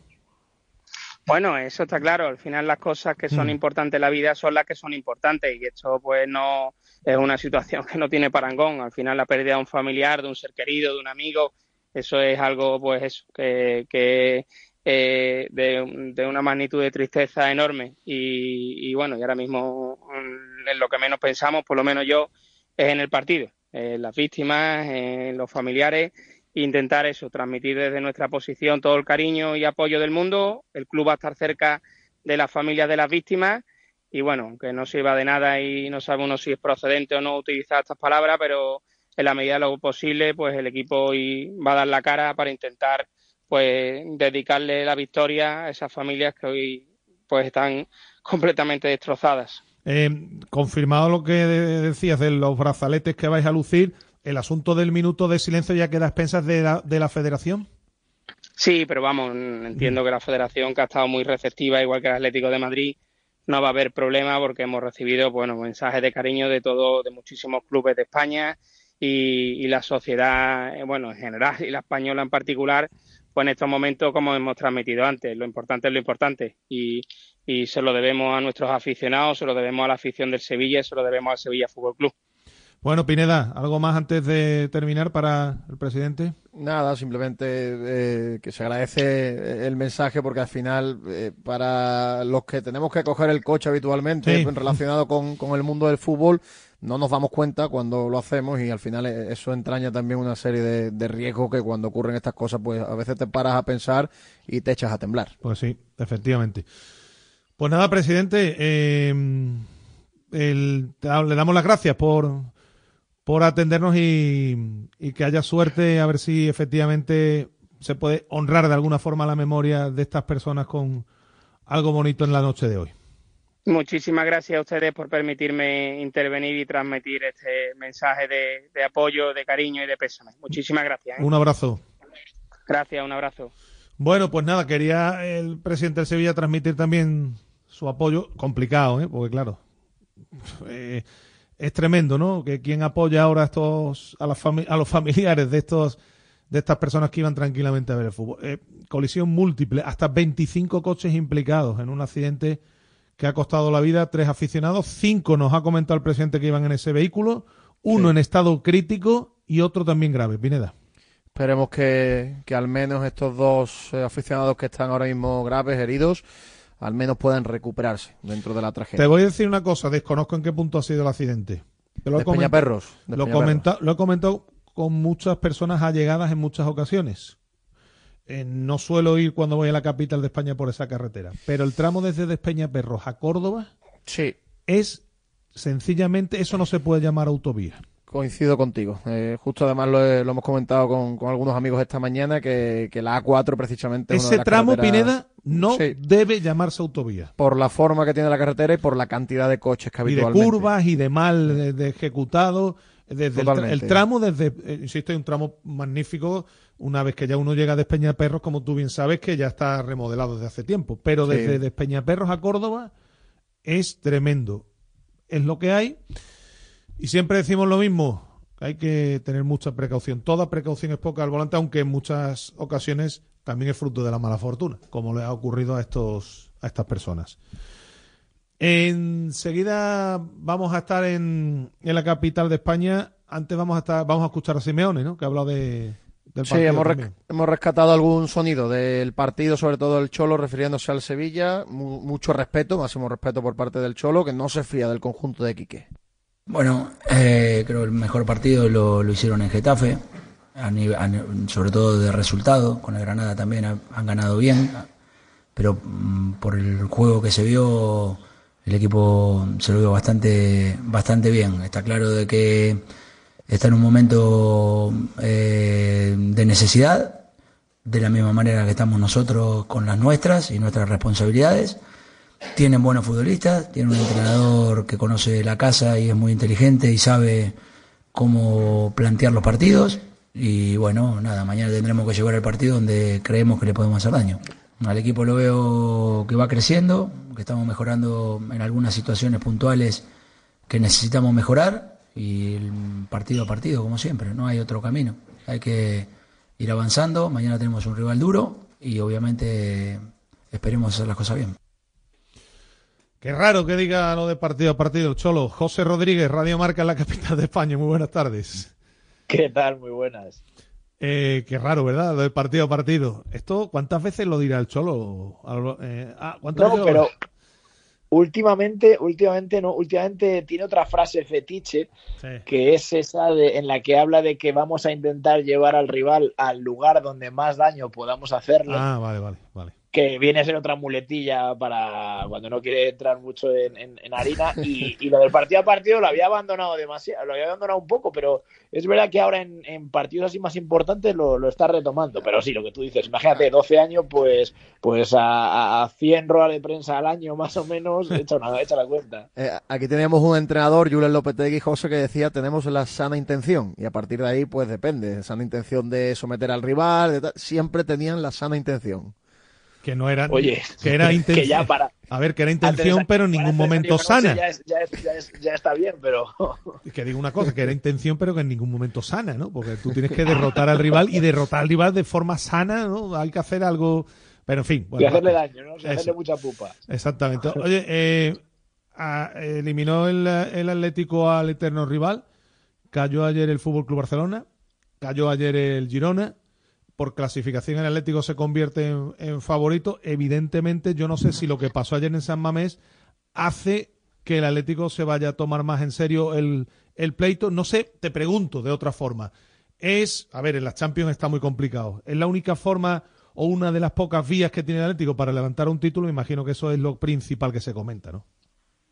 Yo creo que ahora mismo, siendo realistas, y, y- y creo que la mayor parte de la afición lo entiende así, es la vía para levantar un título. Mm. Pensar que este Atlético de Madrid, con lo irregular que es y más fuera de casa, Claro. está en condiciones de ganar la Champions, pues oye, sí, yo entiendo que los soñadores lo pueden tener ahí, pero, pero pero, la flauta no va a sonar muchas veces si no mejoras. Y ahora mismo lo que estabais comentando y lo que se va comentando todo el día, si te pones a echar un vistazo, eh, tanto para el Atlético de Madrid como seguro para el Para Sevilla. Sevilla, Si por a ti supuesto. te- si a ti antes de empezar el partido de hoy o antes de empezar la competición te dicen, oye, vas a estar a un partido de colarte en unas semis sin Real Madrid, sin Barcelona y sin la revelación de la liga que es el Girona, pues lo firma todo el mundo. Evidentemente puedes ir a, a visitar al Athletic Club y que te pegue un revolcón Sí, porque ya te lo ha pegado. Eh, la Real Sociedad también, incluso el Mallorca. Pero te digo un una cosa, y eh, tumba, el claro. Sevilla no clasificatoriamente, pero si es capaz de eliminar al Atlético, sí se convertiría lógicamente en favorito, no por clasificación, sino ya por, mm, por peso, ¿no? Por, por este tipo de situaciones, por, eh,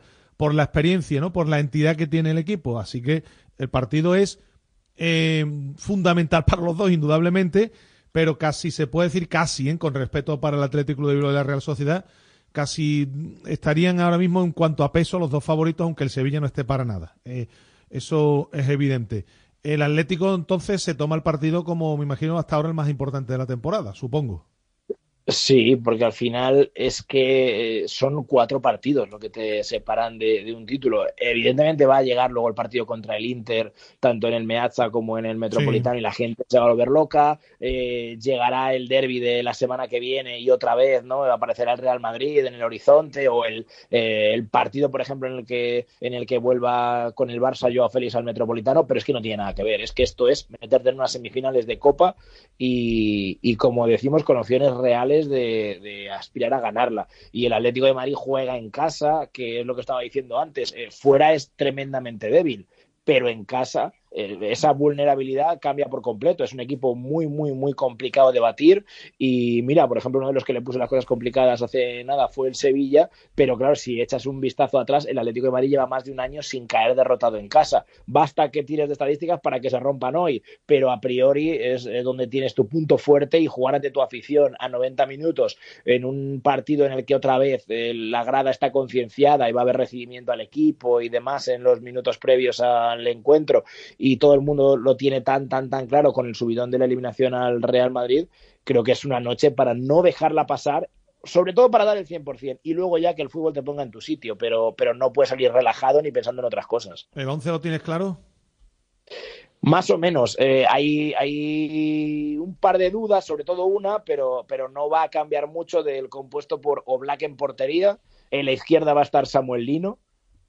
En la derecha, en teoría, el puesto es de Nahuel Molina, pero hay que ver porque el argentino no es ni la sombra de, de lo que mostró el año pasado en el segundo tramo de temporada, incluso al inicio de esta. Muy poca contundencia y veremos a ver si Llorente no le acaba comiendo la merienda. Eh, en el centro de la defensa, Jiménez va a acompañar a Bitzel y a Mario Hermoso. Por delante, Coque y De Paul van a volver al 11. La duda es acompañados por quién, si por Pablo Barrios o si por Saúl Ñíguez, porque ahí Llorente sí pierde opciones, eh, porque Saúl, eh, perdón, De Paul, que es el mejor jugador de la Leti en este último mes y medio largo, eh, se orienta mejor desde la derecha y, y ofrece más rendimiento desde la derecha. Y entonces queda vacante esa plaza izquierda donde no está Lemar y donde ahora vuelve Barrios y donde ha estado jugando Saúl. Habrá que ver quién de los dos. Yo si me haces apostar, me la jugaría por Barrios Vale. en compañía de Coque y de, de Paul y arriba, eh, no hay duda, Grisman y Morata. Bueno, partido jueves, 9 de la noche, con todo lo que es la capital de España y demás. eh, se llena el metropolitano y si no, casi. Eh, llenarse no, no se ha llenado nunca todavía, pero, pero, pero va a superar los 60.000 espectadores, eh, tiene 70.400. el- Es que el- son ampliación mucha capacidad, mucha capacidad, sí. Pero yo creo, Agus, que, que por encima de los 62 o por ahí va a estar. O sea que va, va a haber buena entrada. Creo que un poco por debajo de la del otro día contra el Real Madrid, pero no mucho. ¿eh? El otro día hubo 67.000. Yo ya te digo, creo que por encima de 62 puede estar. Bueno, pues nada, después te escuchamos, ¿no? A ver qué sucede. Desde las 7 por ahí va a estar la 7 y 3, que es el año de ¿no? 19, eh, 1903. Eh, ahí ha quedado- se ha congregado la afición para recibir al Atleti. Habrá homenaje, por cierto, de también, bueno, un minuto de silencio eh, por, por los aficionados de, Sí. del Sevilla. Ya no sé si habéis visto también el- el- las condolencias del Atlético de Madrid en Sí. sus redes sociales y Mm. demás.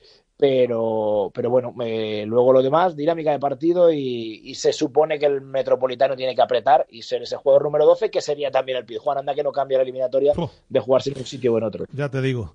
Pues nada, José, un abrazo, gracias. Un abrazo, hasta luego. Bueno, pues nada, la noticia del día, este partido sin duda alguna, ¿eh? de la mano de los amigos de Insolac, más de 18 años dedicados a la, a la instalación de energía fotovoltaica, aprovecha las subvenciones para las comunidades de vecinos y empieza a ahorrar ¿no? en la factura de la luz en Polígono Industrial Nueva Espaldilla, en Alcalá de Guadaira, en el 954-529942 o en info arroba insolacrenovables.com. Bueno, pues nada, dejamos la información del partido, que yo creo que lo hemos cubierto de, de forma más que completa, y, y, nos vamos a meter con la actualidad del, del Real Betis Balompié. Pero antes vamos a ir con algunos oyentes, ¿no? con algunas voces que nos han querido dejar su opinión, las notas de voz, las notas de audio de la mano de nuestros amigos de GESOL y las nuevas subvenciones del plan Ecovivienda con ayudas de hasta el 80% para la instalación de paneles solares. Envía tu solicitud a disfrutatuenergia.com y recuerda que G-Sol se escribe con doble E y G de garantía. Buenos días, Radio Marca. Mira, lleváis un par de semanas diciendo que los dos delanteros del Betis son los peores de la liga, los que menos goles llevan de la liga. Y por curiosidad me he puesto a mirar los de un equipo solo, los de la Real Sociedad. No, me, no he mirado ningún otro. Seguramente si me pongo a mirar más, encontraré otro. Pero me pongo a mirar los dos delanteros de la Real Sociedad, Silva y Sadik, y resulta que entre Silva y Sadik juntan un gol y solo William José lleva cinco, entonces no sé dónde habéis mirado esas estadísticas.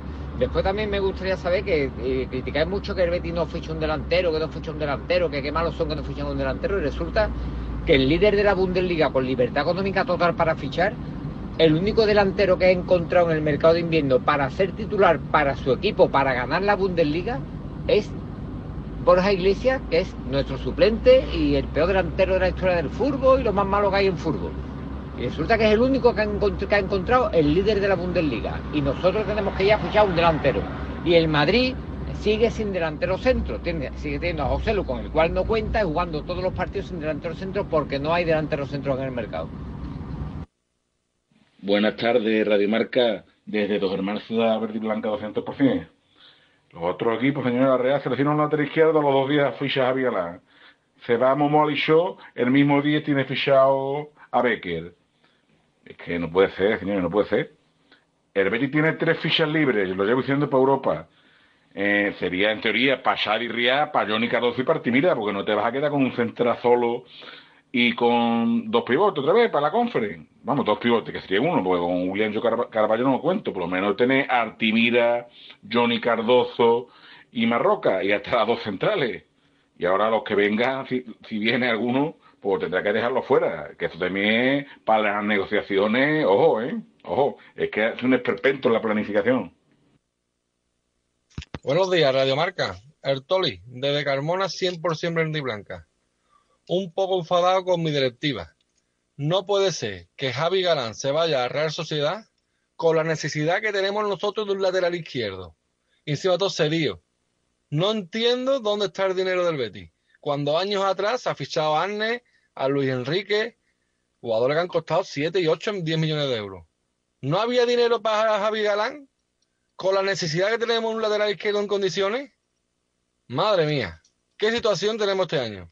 Buenas, señores. Pues con cara de tonto me quedé ayer cuando vi la convocatoria del equipo para la Copa de esta noche.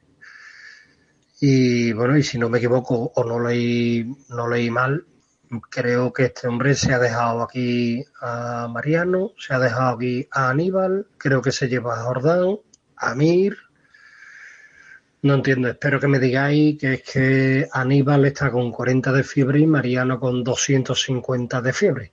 O que, o que se han doblado un tobillo o que, o que les pasa algo. Si de verdad los ha dejado aquí porque sí, madre mía, con los entrenadores que vienen aquí a Sevilla Fútbol Club. Espero que me informéis luego a la una y, y por favor digáis que, que, si les pasa algo, porque si no les pasa nada y, y no se los lleva porque Quique Sánchez Flores cree que tiene que jugar Rafa Mir, entonces me tiro del octavo para abajo. Buenos días, Redemarca, desde Casa Antonio, aquí en Triana. Pues nada, otro que se, se nos va, en teoría. Después de otros pocos que te, han tenido que también irse. Jugadores que hace un par de años eran fundamentales. eran buenísimos y que ahora pues entre el año pasado y este pues se le han olvidado de fútbol. Algo, algo tiene que estar pasando por ahí. Ustedes los medios de comunicación, que tanto gusta pues estar día y comentar, pero hay cositas que se están pasando eh, de largo y, ahí tiene que ahí tiene que ver tiene que haber cosas porque el entrenador no digo yo que sea malo Pellegrini pero que la manera de jugar que está cogiendo pues no le vendrá bien a otros jugadores y nada Hola, buenas tardes, Radio Marca. Muchas gracias por el espacio para opinar. Lo primero es enviarle el pésame a la familia sevillista, ¿no? De estos aficionados que, que han tenido la tragedia, la trágica muerte que han tenido en, en, el viaje para ver a su equipo, ¿no? Eso es lo más importante. Y con eso te quitan las ganas de hablar de otro tipo de cosas, es verdad lo que decís vosotros. Pero bueno, solamente ya para opinar un poquito sobre la posible, la más que posible salida de, Borja, de Borja Iglesias, pues nada, desde, desde mi punto de vista hay que estar eternamente agradecido a este, a este señor porque nos ha dado mucho. Ha tenido algunos años mejores, otros peores, pero no se nos puede olvidar el año de la Copa, el nivelazo que mostró este jugador. Así que eterna gratitud. Buenos días, Radio Marca. A mi parecer, lo que tiene que hacer Betty es subir a Yanis y al delantero también, que tiene sub-17, si mal no recuerdo, que está haciendo unos números espectaculares, subir a los dos, al primer equipo, y darle la oportunidad de no gastarse dinero que no tiene, un, un sueldo en ficha que no tiene, ¿vale? En un jugador que, que, es, delant, que es delantero suplente en Usasuna, pinta bien, pero que, que, sin sentido. A Iñaki William le dieron una oportunidad con 19 años y ahí está ese pedazo de jugador. En lo que sí es comparable con el Sevilla es en el caso de Isaac Romero. Isaac Romero no le querían dar ficha y ahora mismo es el mejor delantero del Sevilla. Hombre, por favor, apuesten por la, cartera, la cantera y no la cartera, que no tienen cartera, apuesten por la cantera, que tienen ahí dos pedazos de, proyectos de, de, de delantero y denle la oportunidad, hombre, a ver si cuajan. Un abrazo. Pues muchas gracias ¿eh? a los oyentes que dejan sus notas de voz. Notas de en el 660 50 57 09. Sí quiero hacer una aclaración al primer oyente que nos mandaba un audio. Si ha sido oyente de esta casa, eh, cuando hemos comparado los números, las cifras de los delanteros, decíamos que el rara avis era la Real Sociedad, que efectivamente, pues sus delanteros llevan menos goles que los del Betis. Pero claro, es que la Real Sociedad se da la circunstancia de que el que juega delantero es Oyarzábal, que lleva ocho goles, y el que juega por detrás es Cubo, que lleva seis. Entre los dos llevan catorce. Y es un equipo que efectivamente los delanteros no están teniendo protagonismo. Pero bueno, si con estos números el eh, oyente quiere justificar lo que están haciendo los delanteros del Betis, pues entonces yo aquí me callo. Hasta aquí hemos llegado. Eh, en el Betis Pineda, Miranda y Carballo son las dos buenas noticias. Sí, son las dos buenas noticias. Ya decíamos que Miranda se apuntaba al partido del fin de semana, que era una buena noticia para a ver poder si es titular, rotar. ¿no? Imagino que sí. Oye, muy de acuerdo sí. con el oyente que decía lo de Javi Galán, ¿eh? No sé cómo el Betis ahí no ha estado con la falta que Sí, le hace al Betis en esa porque- posición, ¿eh? Porque además yo creo que eran unas condiciones que podían haber sido favorables para el Betis. Y sabiendo, Galán- y sabiendo que Miranda Claro. se te va a ir, ¿no? O, bueno, el chico de- di- dice que él quiere renovar, sí, querrá renovar, Sí, pero... pero es complicado porque las cantidades económicas Claro. que pide no, no se las va a dar al Betis. Y lo de Javi Galán, bueno, el Atletis mm, quería darle salida porque no cuenta para el Cholo y, bueno, buscar una salida para este chico, al menos hasta junio. Creo que al Betis le hubiera eh, solucionado momentáneamente la papeleta porque Javi Galán es un gran lateral, sobre todo ofensivo, más parecido a Alex Moreno que, a otro perfil, porque es un lateral bastante ofensivo.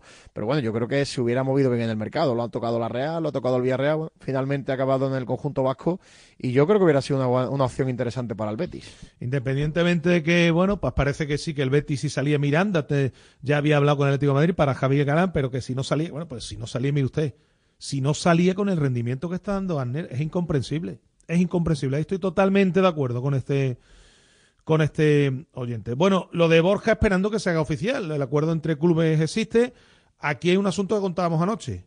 El asunto es que Pellegrini, hasta que no haya un sustituto atado, no quiere que se vaya Borja Iglesias. De hecho, Y es de- normal. de hecho está entrenando. Sí, está entrenando y, y, si no se termina de cerrar, por mucho que Borja lo tenga casi hecho con el Leverkusen y la mente ya puesta en, en, Alemania, pues Borja va a estar en la convocatoria para el partido del sábado, porque Pellegrini sabe que el Betis se juega mucho y que como están los delanteros, como está la aportación goleadora, no está la cosa como para prescindir de, de los poquitos que tiene la plantilla, al menos en la convocatoria. Así que vamos a ver. Hoy, por ejemplo, se ha marchado muy rápido de la ciudad deportiva. El día anterior sí que bajaba la ventanilla, atendía a los compañeros que estaban allí sí. y les decía que, que va todo un poco despacio, que hay que ver cómo termina. Y bueno, ahí la clave es lo que tú has dicho, que el Betis encuentra cuanto antes a un sustituto y a partir de ahí, pues Pellegrini dará luz verde a la operación. Eh, estaba leyendo noticias de que, bueno, pues está negociando el Betis con Osasuna por Chimi Ávila. A mí Chimi Ávila es un futbolista que me deja muchas dudas, primero porque no es delantero centro al uso. No y a mí también. Y segundo porque las rodillas el hombre las tiene de aquella manera. Y un futbolista que, si, a ver, yo pregunto y digo, ¿eh? y hago esta reflexión, no le sirve a Osasuna, con todos mis respetos. ¿eh? Una cosa es que un delantero, Pinedo, no le sirva al Madrid, al Barcelona o al Atlético de Madrid, pero a Osasuna, no sé. A mí me deja muchas dudas lo de Sí. Chimi Ávila, ¿eh? muchísimas. Es, es un delantero que tiene mucha garra, que ya sabemos que aporta mucho carácter, que no ha llegado a recuperar su nivel de la última temporada en el Huesca y sobre todo la primera Osasuna y que esas lesiones le- la rodilla le dejaron muy mermado. De hecho, marcó goles eh, esa primera temporada, ese, ese tramo de temporada que hizo con Osasuna en la 19-20, que marcó 20 go- eh, 9 goles, perdón, en 20 partidos, luego se lesionó y luego a partir de ahí, bueno, 7 goles, 9 goles, 2 goles en temporadas en totales. No Y es la un rodilla, delantero que- Pineda, y la rodilla, Exacto, ¿eh? no es un delantero que, que esté aportando tantos goles como en esa primera temporada de Osasuna. Y que no es delantero todo. centro al uso, que es un No, futbolista de- que utilizan de- mucho en banda. de hecho, el- Está cayendo a banda, efectivamente. O sea, los que están jugando delantero centro son Budimir y, y Raúl García de Aro cuando le sustituye. Exacto. Bueno, pues nada, esa es la noticia. Aparece también el nombre de Raúl de Tomás, un futbolista que fue muy bueno. Y digo fue porque hace bastante tiempo que no rinde. Apareció el nombre de Abel Ruiz, delantero del Braga. Y el nombre de Azmoun, el iraní de la Roma, cedido precisamente por el Bayer Leverkusen, pero que con la salida de Mourinho, pues parece que la Roma no quiere, Eh, no exacto. quiere dejar de salir. Los compañeros de Italia nos cuentan que Azmoun no contaba por Mourinho, pero de Rossi de momento sí que parece que le va a dar una, una oportunidad. Un buen delantero en el iraní, en el, en el Zenit al menos, en el Zenit hizo cosas muy interesantes, metió muchos goles este futbolista en el Zenit, otra cosa es desde que ha salido desde de la liga de la liga rusa. Pero en fin, a ver qué ocurre porque el futbolista sigue entrenando y de momento mm, no hay oficialidad al asunto. Hoy no entrenado a por un proceso febril. Hombre, eh, estará algo debilitado, pero estamos a jueves. Lo normal es que esté bien, ¿no? Digo yo. Tiene un par de días, sí. Esperemos que si, si no es nada, no es una gripe, pues obviamente podrá estar el sábado. Vamos a ver si mañana entrena. Escuchamos a Isco con Valdano en Universo Valdano. Interesante. universo Valdano, sí, hablando mucho del tema anímico, del apoyo psicológico para cambiar y resetear la mente para volver a ser el futbolista que es hoy en día. Se lo dijo ayer a Valdano en, lo- en los canales de Movistar. Al final, no sé si hay. Es que eso depende de, cada persona. A algunos les afecta más, a unos tienen más presión. Al final, la cabeza es, lo más importante de, todo. Y si te duele una pierna, vas al médico, al traumatólogo. Si no estás bien mentalmente, hay alguien que, que sabe, que tiene herramientas para ayudarte a, a mejorar eso que, que te pasa y, bueno, yo creo que, es algo sano y es un poco tabú en el, mundo de- del deporte. Tenía pues, pues eso, muchas ganas de, volver a disfrutar de- del fútbol, de demostrar que me quedaba muchos años todavía por delante y, y eso viene pues del reciclaje que hice tanto mental como, como físico y, y me puse, me puse a tope. Un sonido muy interesante sobre la marcha del Sevilla. Califica su paso por el club rojiblanco como fracaso. Llegué a Sevilla con mucha ilusión, mucha expectación y, y las cosas no, no salieron como, como quería. Eh, bueno, con Julián yo creo que, que estaba jugando bien, lo único, eso, los resultados no, no salían. eh, el club está viviendo un momento institucional complicado y quieras o no eso afecta a todas las partes de- del club y, y bueno, pasó lo que pasó con, con Monchi, llamó a mi representante, dijo que... ¿Y qué te pareció que ocurrió? Que, eh, digamos, que tú llegaste al club atraído por Lopetegui, pero que no todo el club estaba convencido de tu fichaje o... Sí, es algo que, que sé de, primera mano porque las conversaciones que, que tuve con, con Julen antes de, de firmar por, por, el Sevilla, me dijo que, que, bueno, que él me quería, que estaba a muerte conmigo, pero que había... Resistencia. Había resistencia y, y bueno, eh, pasó lo que, lo que pasó. Eh, fue un momento complicado, pero yo creo que, que lo que pasó no, no, lo podía permitir, no lo podía dejar pasar y, decidí salir de ahí. Y es, es, muy difícil saber gestionar este tipo de, de cosas, de, de, fracasos, porque mi paso por, por el Sevilla fue un fracaso y, y bueno, tenía que, seguir remando, lo que dije antes, quería seguir disfrutando de fútbol. Eh, tuve ofertas para, para, irme a, pues eso, a Arabia, eh, la oferta de, del Unión Berlín. Unión Berlín, que fue el equipo... Que también fue un tiro al aire, ¿no? El equipo que menos tiempo ha estado de, de la historia. 48 horas, ¿no? Menos. Menos. Llegué por la noche y al mediodía del día siguiente ya estaba volviendo para pa Sevilla. Bueno, pues eh, pasó lo que pasó, evidentemente se refiere a, al capítulo con Monchi y a todo lo que ocurrió y que dice que a partir de ahí ya obviamente eso no se podía permitir y, y terminó diciéndole a la gente que tenía que salir del, del Sevilla. Y vamos, si te parece, a escuchar también algún sonido de Ruiz Silva, porque el resto de las declaraciones de disco, pues ya más o menos, en, mayor o menor medida, las hemos escuchado, la, el fichaje por el Betis, eh, las ofertas que tuvo de Alemania y del Celta de Vigo y de Arabia, que las ha rechazado. Pero, por ejemplo, Ruiz Silva, que estuvo ayer con los compañeros de la pizarra aquí en Radio Marca, eh, ha hablado, entre otras cosas, del futuro de Borja Iglesias. ¿eh? Y normalmente no se suelen pronunciar los compañeros cuando alguien del equipo, alguien del vestuario se puede marchar. Pero mira, vamos a escuchar a Ruiz Silva hablar del futuro del delantero.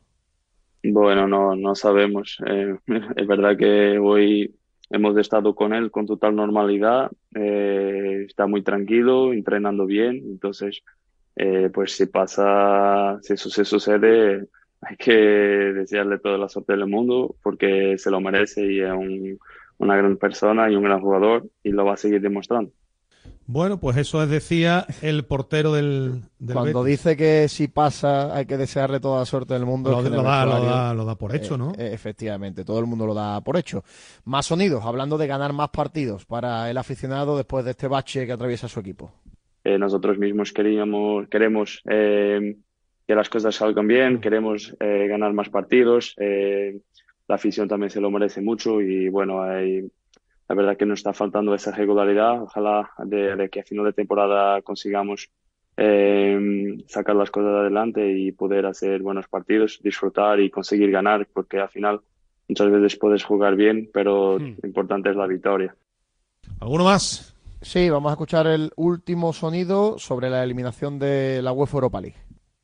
Sí, es verdad que fue un, fue un momento duro. Eh, claro que queríamos, llevamos ya tres años consecutivos en Europa League, eh, dos años eh, pasando de fase de grupos y para el club, para el resto del club y también para nosotros es importante conseguir esa clasificación. Pero bueno, se cierra se dejó la Europa League, pero tenemos la Conference, entonces es una oportunidad de conseguir eh, un título también, creo que al final es, importante para, para el club. Bueno, pues las palabras del portero portugués con nuestros compañeros de la pizarra ayer, aquí en esta sintonía. Mañana, doce y media, habla Pellegrini. ¿eh? Escucharemos al entrenador en la previa del partido ante un Mallorca que viene de eliminar al Girona. Eh, ahora lo que hacemos es una pausa antes de ir con más cosas en directo Marca Sevilla. Radio Marca. Acierta al ahorrar en electricidad en tu vivienda o negocio. ¿Qué empresa es líder en fotovoltaica en Andalucía? GESOL. ¿Quién ha realizado más de 5.000 instalaciones? GESOL. ¿Cuál es la mejor valorada en reseñas de Google? GESOL. ¿Y cuál te ofrece un estudio personalizado gratuito? GESOL.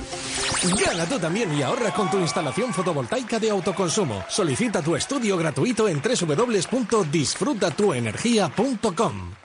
Hay que ver, casi un mes desde Año Nuevo y aún no he cumplido ninguno de mis propósitos. Pero si este jueves es super jueves, ¿por qué no empiezas por actualizar tu armario? Empieza el año de la mejor forma posible con el super jueves. Aprovecha para actualizar tu estilo en Sevilla Fashion Outlet. Las marcas que te gustan a precios que te encantan. Si quieres seguir al minuto toda la actualidad deportiva, ser el primero en enterarte de las noticias más relevantes y vivir todo el deporte en directo, descárgate ya la app de marca.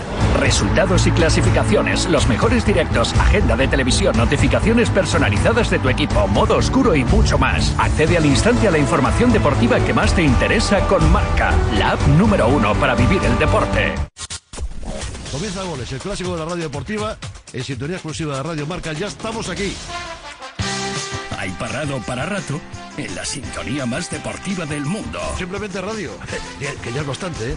Después de 40 años que siga sonando esta sintonía. Cada noche a las once y media tienes una cita con goles. El clásico de la radio deportiva. ¿Cómo está el patio? Periodismo de etiqueta en Radio Marca. Estos goles ya lo sabes.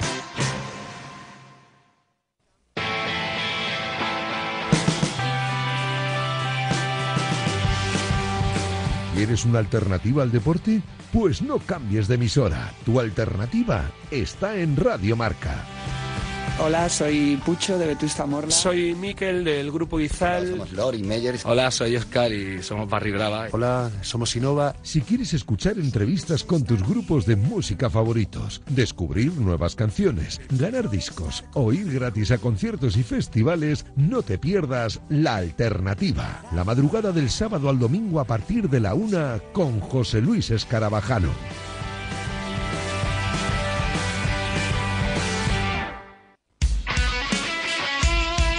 Radio Marca. I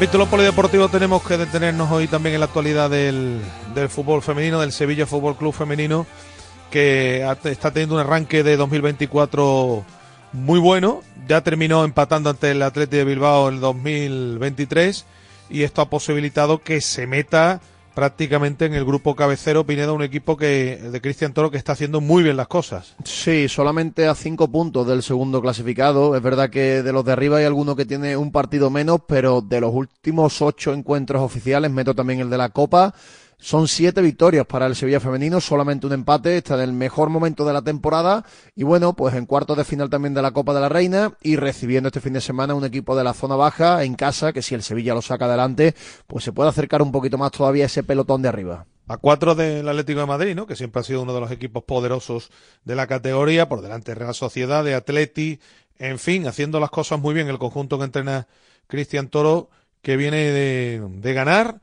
y que va a jugar frente al Eibar esta, este próximo domingo. Cristian, ¿qué tal? Muy buenas. ¿Qué tal? Buenas tardes. Bueno, muy contento, imagino. Acumuláis una racha que yo no sé, desde que estás tú, seguramente quiz- quiz- quizás sea la mejor racha que, que estáis atravesando, ¿no? Sí, puede ser que sean los, sí, la continuidad de los de la mejor racha, sí, puede ser, pero bueno, al final eh, eh, las dinámicas eh, te dan esa- esos momentos, los calendarios, eh, nosotros pensamos cada partido y, y nos olvidamos un poco de lo, de lo anterior y, y nos centramos en lo que viene. Uno después analiza las rachas una vez que, que terminan, ¿no? O, o, que, o que pasan, pero no queremos que sea una racha, sino que sea una, una continuidad del, del trabajo bien hecho del equipo y que, y que ese punto competitivo que, que estamos mostrando lo mantengamos el resto de la temporada. Bueno, eh, evidentemente tú siempre has mantenido que el equipo iba progresando adecuadamente, que las cosas se estaban haciendo bien, que el grupo poco a poco estaba creciendo. Bueno, pues no sé si te esperabas estar, a estas alturas donde andáis, ¿no? Porque estáis, por ejemplo, a cuatro puntos del Atlético de Madrid, acercándose al, o acercándoos a un grupo cabecero que ha sido terreno casi prohibido, ¿no? Para, para muchos equipos durante las últimas temporadas. Sí, eh, el inicio fue muy duro también en el calendario, son cinco partidos que fueron duros y ahí empezamos mal con cuatro derrotas y una victoria. Y, y después al final eh, mm, fuimos mejorando como equipo, mejorando en la manera competitiva. Eh, eh, los resultados ayudaron a que cada vez vayamos creciendo un, un poco más y, y, se mantuvo una, una estabilidad. Pero vuelvo a decir que siempre lo que importa es un poco el presente. Sabemos de dónde venimos, es importante eh, que, que, no nos confundamos en, ese camino y que trabajemos, trabajemos por mantenerlo y mejorar cada, cada semana. Sabemos que cada partido es diferente, cada historia es diferente. Este fin de semana tenemos con un equipo que para mí también es muy intenso, entonces eh, no, no, no pienso más allá de, de, lo que, de lo que me toca en el presente, que es eh, el Eibar, y desde ahí cuando, cuando estemos para definir las cosas, que siempre son los últimos cinco partidos, eh, y queda muchísimo para eso, eh, ahí analizaremos para qué estamos. Eh, ¿Qué está resultando decisivo para ti eh, en la mejoría? ¿En qué crees que ha progresado más el, el, el grupo? Eh, sobre todo creo que lo que transmite es, es, es importante que quizá por ejemplo el otro día con el Villarreal no fue nuestro mejor partido, pero, pero terminamos siendo eh, consiguiendo la victoria de manera contundente o tranquila al final. Eh, creo que transmite estabilidad como equipo y que, y que confía porque en muchos momentos nos han empatado o empezamos perdiendo o una, alguna situación, pero el equipo confía en que, que, puede revertir la situación, que puede trabajar el partido. Eh, creo que somos más fuertes mentalmente como equipo, eh, el punto competitivo y aparte porque en cada, en cada partido con esa historia diferente hay mucha aportación también de, de, las jugadoras que salieron en, en, en los segundos tiempos y, eso es fundamental para, para un equipo que, que, mejore con los cambios muchas veces. Eh, hubo rotaciones y también eh, que la gente se sienta importante es, es primordial para, para que el día a día eh, nos sentamos parte todas y, y creo que ahí está el, punto, el crecimiento colectivo, la fortaleza del grupo, las, las, las, los resultados que te ayudan a, a que el mensaje sea eh, más verdadero, ¿no? Es un poco así, pero que por eso cada semana es diferente y, y no pensamos más allá que lo que, que lo que toque en el presente. Claro. De... Eh, sí, perdona, Pineda. No, le iba a preguntar a, a Cristian. Eh, tiene ahora dos enfrentamientos que, hombre, puede ser, pueden ser muy importantes para, para ver a qué puede optar el, el Sevilla femenino en el resto de la temporada. Uno contra Ibar en casa, donde Cristian, imagino que tenéis la obligación de ganar por el hecho de jugar en, en casa ante un equipo de la zona baja de la tabla. Y luego ese partido ante Madrid de Club de Fútbol a domicilio que va por delante de vosotras eh, a cinco puntos hombre, si conseguís competir, si conseguís llevaros estos partidos, yo creo que ya va a ser una realidad, no más que un sueño pelear por la zona alta de la tabla. Sí, pero queda, queda, queda muchísimo. Entonces, eh, está, es importante ganar el domingo, terminar la primera vuelta, que es el último partido de la primera vuelta, y, hacerlo con los mejores registros. Eh, y después ya veremos para qué estamos. Pero eh, después viene Madrid Club de Fútbol, que fue el partido que quizás más nos dolió en el primer en primera vuelta, que perdimos 1-5 eh, jugás contra Barcelona el miércoles y el domingo Copa, entonces uno no tiene que ir más allá de lo que le toque en el, en, en el presente. Realmente es lo que más aprendí esta temporada de que, hay que sentarse, centrarse en, el próximo partido y después veremos. No, no voy más allá y, realmente lo, lo aprendí más que nunca este, esta temporada, porque fue un inicio duro, eh, las situaciones eran complicadas y lo pudimos revertir que que es difícil revertir o enderezar el, eh, el barco muchas veces en momentos difíciles o de inseguridades y creo que desde ahí seguir centrándonos en, en, eh, en el día a día. Bueno, primero llegar la, cop, la el Eibar, después eh, tendréis que jugar la, la Copa, que hombre, después hay que jugar, pero pero el sorteo no ha sido precisamente más benévolo para vosotros. Claro, esta gente tienen que tener un, mal, un mal día, no, lo siguiente y que vosotros lo bordéis. Lo que pasa es que el otro día, bueno, si nos, nos guiamos las estadísticas, claro, eh, gana 7-0 al Levante en una final de Supercopa. Eh, eh, lo que tenemos que centrarnos es, es en el día a día y, y cuando vayamos a Barcelona ir con, eh, con la ilusión de vivir un cuarto de final que clasificamos ahí y a competir y a trabajar el partido. Eh, al final, eh, uno siempre que va a jugar, nunca pierde un partido antes de jugarlo. Y creo que ese es eh, un mensaje que nos tenemos que dar. Sabemos la dificultad, pero uno siempre piensa que puede ser tu día y eso eh, se planteará. Eh, después la liga es el día a día, es la responsabilidad de la liga, trabajarlo, pero, pero la Copa es la ilusión de que nos merecimos estar ahí y otra vez te toca en el sorteo Barcelona y, y fuera, que no es Claro, que claro. Barcelona y en casa, ¿no? Eh, hace de los últimos cuatro años no jugamos ningún partido de local en Copa. Sí, os estáis pareciendo a- al equipo, al primer equipo de fútbol, ¿no? Que- Sí. Claro, y es curioso que no han jugado desde hace mucho tiempo en casa y que encima de le tocar el Atleti, le toca allí, ¿no? Pues es algo Claro. parecido, ¿no? Claro, entonces ahí es decir, lo, lo peor que te podía pasar en el sorteo era Barcelona y encima fuera, y nos tocaron esas, esas dos bolas, ¿no? Como quien diría. Y, pero bueno, nos centramos en que cada, cada semana eh, queremos mejorar, queremos mejorar nuestros registros y esperemos que, que sigamos en esta línea de, de, resultados, de crecimiento, de rendimiento y podamos mejorar lo hecho las temporadas anteriores. Mm, ha- Has dicho que prefieres centrarte en lo más inmediato, que no quieres mirar mucho más allá, pero no sé, si es verdad que ahora mismo en Liga, si uno lo mira objetivamente en cuanto a- al tema presupuestario y demás, es complicado ir más allá de donde estáis, ¿no? Y hay, eh, hay equipos que, que tienen presupuestos muy altos, ¿no? O sea, se- se- pasando por Barcelona, Real Madrid, Atlético Madrid, el Levante, eh, que también tiene mucho más, más presupuesto, en- sobre todo en plantilla. Y después sabemos que también Madrid, el Club de Fútbol, tiene, tiene jugadoras muy diferenciales que, que de hecho tienen ofertas de grandes equipos de fuera para pagar cláusulas y todo. Entonces, eh, nosotros nos centramos por eso en el día a día, en mejorar. Creo que estamos en una buena línea, pero lo, lo importante siempre es mantenerlo, ¿no? Y, y- y es el trabajo que tenemos en ese día a día, no ir más allá. Y es verdad que es mejor hablar de objetivos, de todo, pero, pero creo que más que nunca yo me centro en, en cada semana, en cada partido y, y cuando, cuando lleguemos a estas últimas cinco jornadas, veremos para qué estamos y, y de dónde nos merecemos estar también. Eh, la última por mi parte, ¿va, va subiendo la, la liga de nivel o hay algo que te esté sorprendiendo? Eh, eh, la liga cada año es más difícil, cada, cada, cada semana es más difícil ganar a cualquier rival eh, en esa competencia porque hay muchos equipos que tienen jugadoras también que marcan diferencias.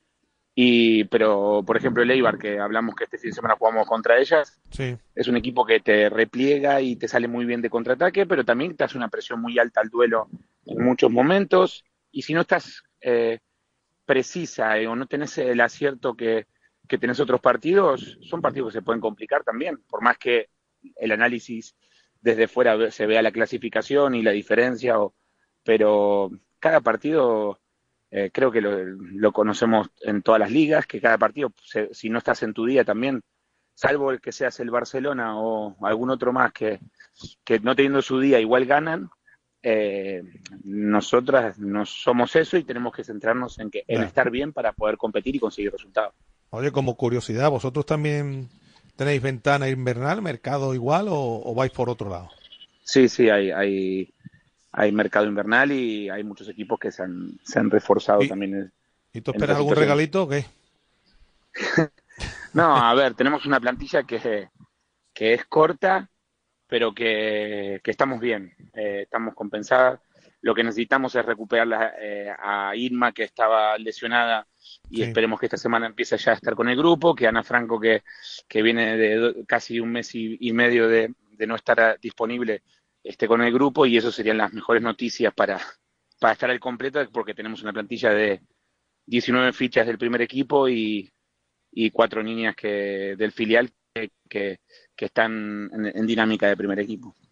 Que el otro día debutó una y también Mm. fueron debutando en otros partidos. Importante, que vengan desde atrás apretando también. al balón, muy, sí. muy importante. Sí, sí. Bueno, pues nada, Cristian, que vaya bien el partido el domingo ante Leibar, que siga bien la temporada y como siempre, muchas gracias por, por atendernos. Muchas gracias a ustedes y sí, esperemos que la próxima vez que hablemos sigamos en esta, en esta dinámica y hablemos de, ya de los objetivos que, que nos podamos plantear eh, de cara al final de temporada. Muy bien, un abrazo. Un abrazo, saludos. Bueno, después del fútbol femenino tenemos que ocuparnos también de otra prueba muy importante en el calendario deportivo sevillano.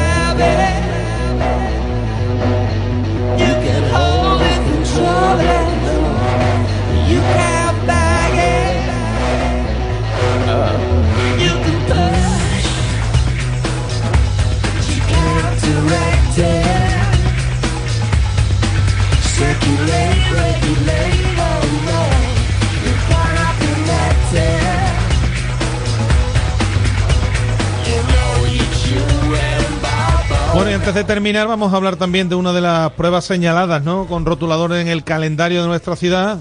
Es el hermano pequeño del Zurich, un maratón de Sevilla, ¿verdad, Pineda? Y estamos hablando de una prueba que, Sí, que ya y- congrega muchísima gente, ¿eh? Y la antesala de- del Maratón de Sevilla que se va a disputar a mediados del mes de febrero es una prueba que cada año congrega más gente, que se siguen batiendo todos los récords de participación y yo creo que si se abriera más la mano pues también se, se completaría, que además este fin de semana Gus da un tiempo maravilloso, maravilloso para correr No porque sé si, empieza... dema- si demasiado calor incluso para bueno, correr. eh, es que empieza a las 9 de la mañana, tampoco tampoco es mala hora. ¿eh? Yo creo que cuando los corredores finalicen a partir de las 10 y cuarto, 10 y media, 11, depende también los corredores populares, nada que ver con los que la van a hacer más rápido, creo que da buena temperatura y es verdad que este año tenemos, por ejemplo, novedades importantes en el recorrido, tanto en la Cartuja como en el barrio de los Remedios, como en el entorno de Plaza España y ahora vamos a ir contando detalles y, y- y demás cambios y novedades este año. Y quién mejor, ¿no? Que su director, que Mateo Navajas, con el que solemos hablar también cada año. Mateo, ¿qué tal? Buenas tardes. Muy buenas tardes, ¿qué tal? Pues ya estás, me imagino que ya con el lío a tope, pero ultimando detalles, ¿no? Exacto, ya hay que ejecutar todo lo que se lleva trabajando todo el año. Bueno, eh, otra edición más, ¿no? De una prueba que en la que creo que volvéis a tener récord de participación. Sí, señor, hemos cortado en 14.000 y hace ya tres meses que no tenemos dorsales y de hecho se han quedado 3.000 personas en lista de espera. O sea que si no hubieseis cortado, esto sería una auténtica locura. No sé, al final la participación has dicho que era, perdón. Eh, un poquito más de 14.000. 14.000, medio... Vale, pero- pues podríamos haber tenido perfectamente 17, 18 sin problema. pre- pruebas de este tipo, ¿cuántas tienen esta participación, Mateo? Eh, dos, tres. Estamos ya casi a nivel de Madrid y está Barcelona y Valencia. O sea que prácticamente colocándose también, igual que, la, que el hermano mayor, en una de las pruebas referentes en el calendario. Siempre decimos lo mismo, ¿no? Sevilla es un lugar ideal para correr. Lo decía Pineda o lo comentaba con Pineda antes. No sé si incluso el domingo la temperatura, no sé, le hubiese gustado a los corredores que fuese menor. No, es lo que has dicho antes, compañero. Eh, los primeros a la velocidad que van y siendo las 9 de la mañana, yo creo que la temperatura se, va a ser ideal para ellos. Los últimos 11 y media, 12 en meta, ayer estábamos a 22 grados. Eso es, para un corredor es, es calor. Claro. Entonces se puede ver un poquito afectado. Bueno, r- novedades en tres puntos del recorrido, comentábamos, ¿no? Sí, con el tema, bueno, una novedad que lo hemos metido ya en calendario ya en primera división, como digo yo, que es la World Athletic. Y, y hemos tenido que volver a homologar porque no hemos encontrado una obra en la Plaza de España Ya. y entonces hemos aprovechado y hemos ampliado por Cartuja, que es una zona que suele también la maratón pasa por ahí, y los remedios lo hemos ampliado, que nos hemos ido como más a la feria. O sea, esas son las novedades principales en un recorrido. Tenemos como la maratón, nos vamos ya directamente a la meta, no entramos en Plaza España. Bueno, indudablemente un circuito que lo bueno que tiene, vuelvo a insistir, a más allá de la temperatura y del escenario que es sin igual, el asunto de, de la llanura, ¿verdad? Que esto atrae a, a los corredores. Estamos en los más planos de Europa y del mundo. Incluso este ahora mismo es incluso más rápido que el del año pasado, dando la vuelta a la Plaza España. Obviamente la Plaza España es vendible a todo el mundo, Claro. pero este año por allí no va a pasar. Claro, claro, lógicamente. Eh, en cuanto a participación, estamos en un año muy importante porque es año olímpico y, y, hombre, me imagino que también los corredores quieren ir testando a ver cómo, cómo se encuentran a estas alturas, ¿no? Exacto, es una ventaja para la prueba porque nosotros obviamente tenemos departamentos de élite que hemos buscado para poner una carrera muy rápida, ¿vale? Luego nos hemos quedado sorprendidos porque hay muchísima gente que se está preparando para las Olimpiadas. Incluso hay gente que se está que va a intentar conseguir las mínimas para las Olimpiadas en la maratón de Sevilla. Entonces, qué mejor sitio que el casi el 50% del recorrido, que es prácticamente igual. Eh, estamos hablando de, de muchos corredores de primer nivel. Sí, cerca de 100 personas. De todos los países. Aquí van a venir, lógicamente, gente No, no. que atrae, atrae- a- a- de, gente, todo, de todo el mundo. Tenemos gente de, de más de 150 países diferentes. Es tremendo, ¿eh? Ese dato es tremendo. Más de 150 Ciento- países bueno, y si diferentes. te digo algunos nombres de algunos países, te estoy hablando que hay tres participantes de Mozambique, dos de Madagascar. Yo me he quedado alucinado cuando lo he visto. Esto, evidentemente, mm, más allá del tema deportivo, para la ciudad como escenario, como repercusión, como, eh, como absolutamente todo, ¿no? El, el dinero que deja esto es tremendo, ¿no? No, no, eh, ahora mismo es imposible conseguir una habitación de hotel y si la consigue los precios son estratosféricos. Claro. Y por supuesto otra cosa que la organización no nos voy a engañar, no lo hemos currado, pero sin la aportación de la ciudad esto es imposible. ¿Vale? Policía, permisos, parques. claro. Sin duda no, como no como no aporten, esto no se podría conseguir. De ¿Tenemos, a- ¿Tenemos algún nombre que, que llame especialmente la atención, favorito, gente eh, en los que haya que fijarse para, para el domingo? Ahí, ahí has pillado, porque como te tenga que decir el nombre. Es complicado. ahí, ahí me has pillado. Hay uno que, un suizo que, que tiene hace poco, ha hecho su mejor marca. Y por ejemplo, es, eso significa que estaría en el récord de la prueba, que está en 59 minutos y 2 segundos. Y hay, un, y hay uno, también una corredora que es de Kenia, que si va bien la cosa, se va a comer el récord. Claro, claro. Eh, Estamos hablando de hacer 21 kilómetros en menos de una hora. Bueno, el ritmo es tremendo. Si, hombre, si se bate el récord de la prueba, esto también le da mucho, mucho escaparate a, a la media de Sevilla. Claro, claro. Y va a haber, estoy seguro que el tipo de momento va a acompañar. Yo creo que va a haber muy buenas marcas. Se consiga o no se consiga el récord, que eso es- hay veces que es más anecdótico que importante. Mm. Más cuestiones. Eh, Mateo, lo de la Feria del Corredor, de nuevo en San Pablo. Mañana, Nada, mañana y pasado, ¿no? montando ahora. Es el viernes y el sábado, de 10 de la mañana a 8 de la tarde, interrumpidamente. Sí. Y aquí pues recogida dorsal y la camiseta y los posibles regalos que hay. Y, y luego el sábado, que es la carrera infantil.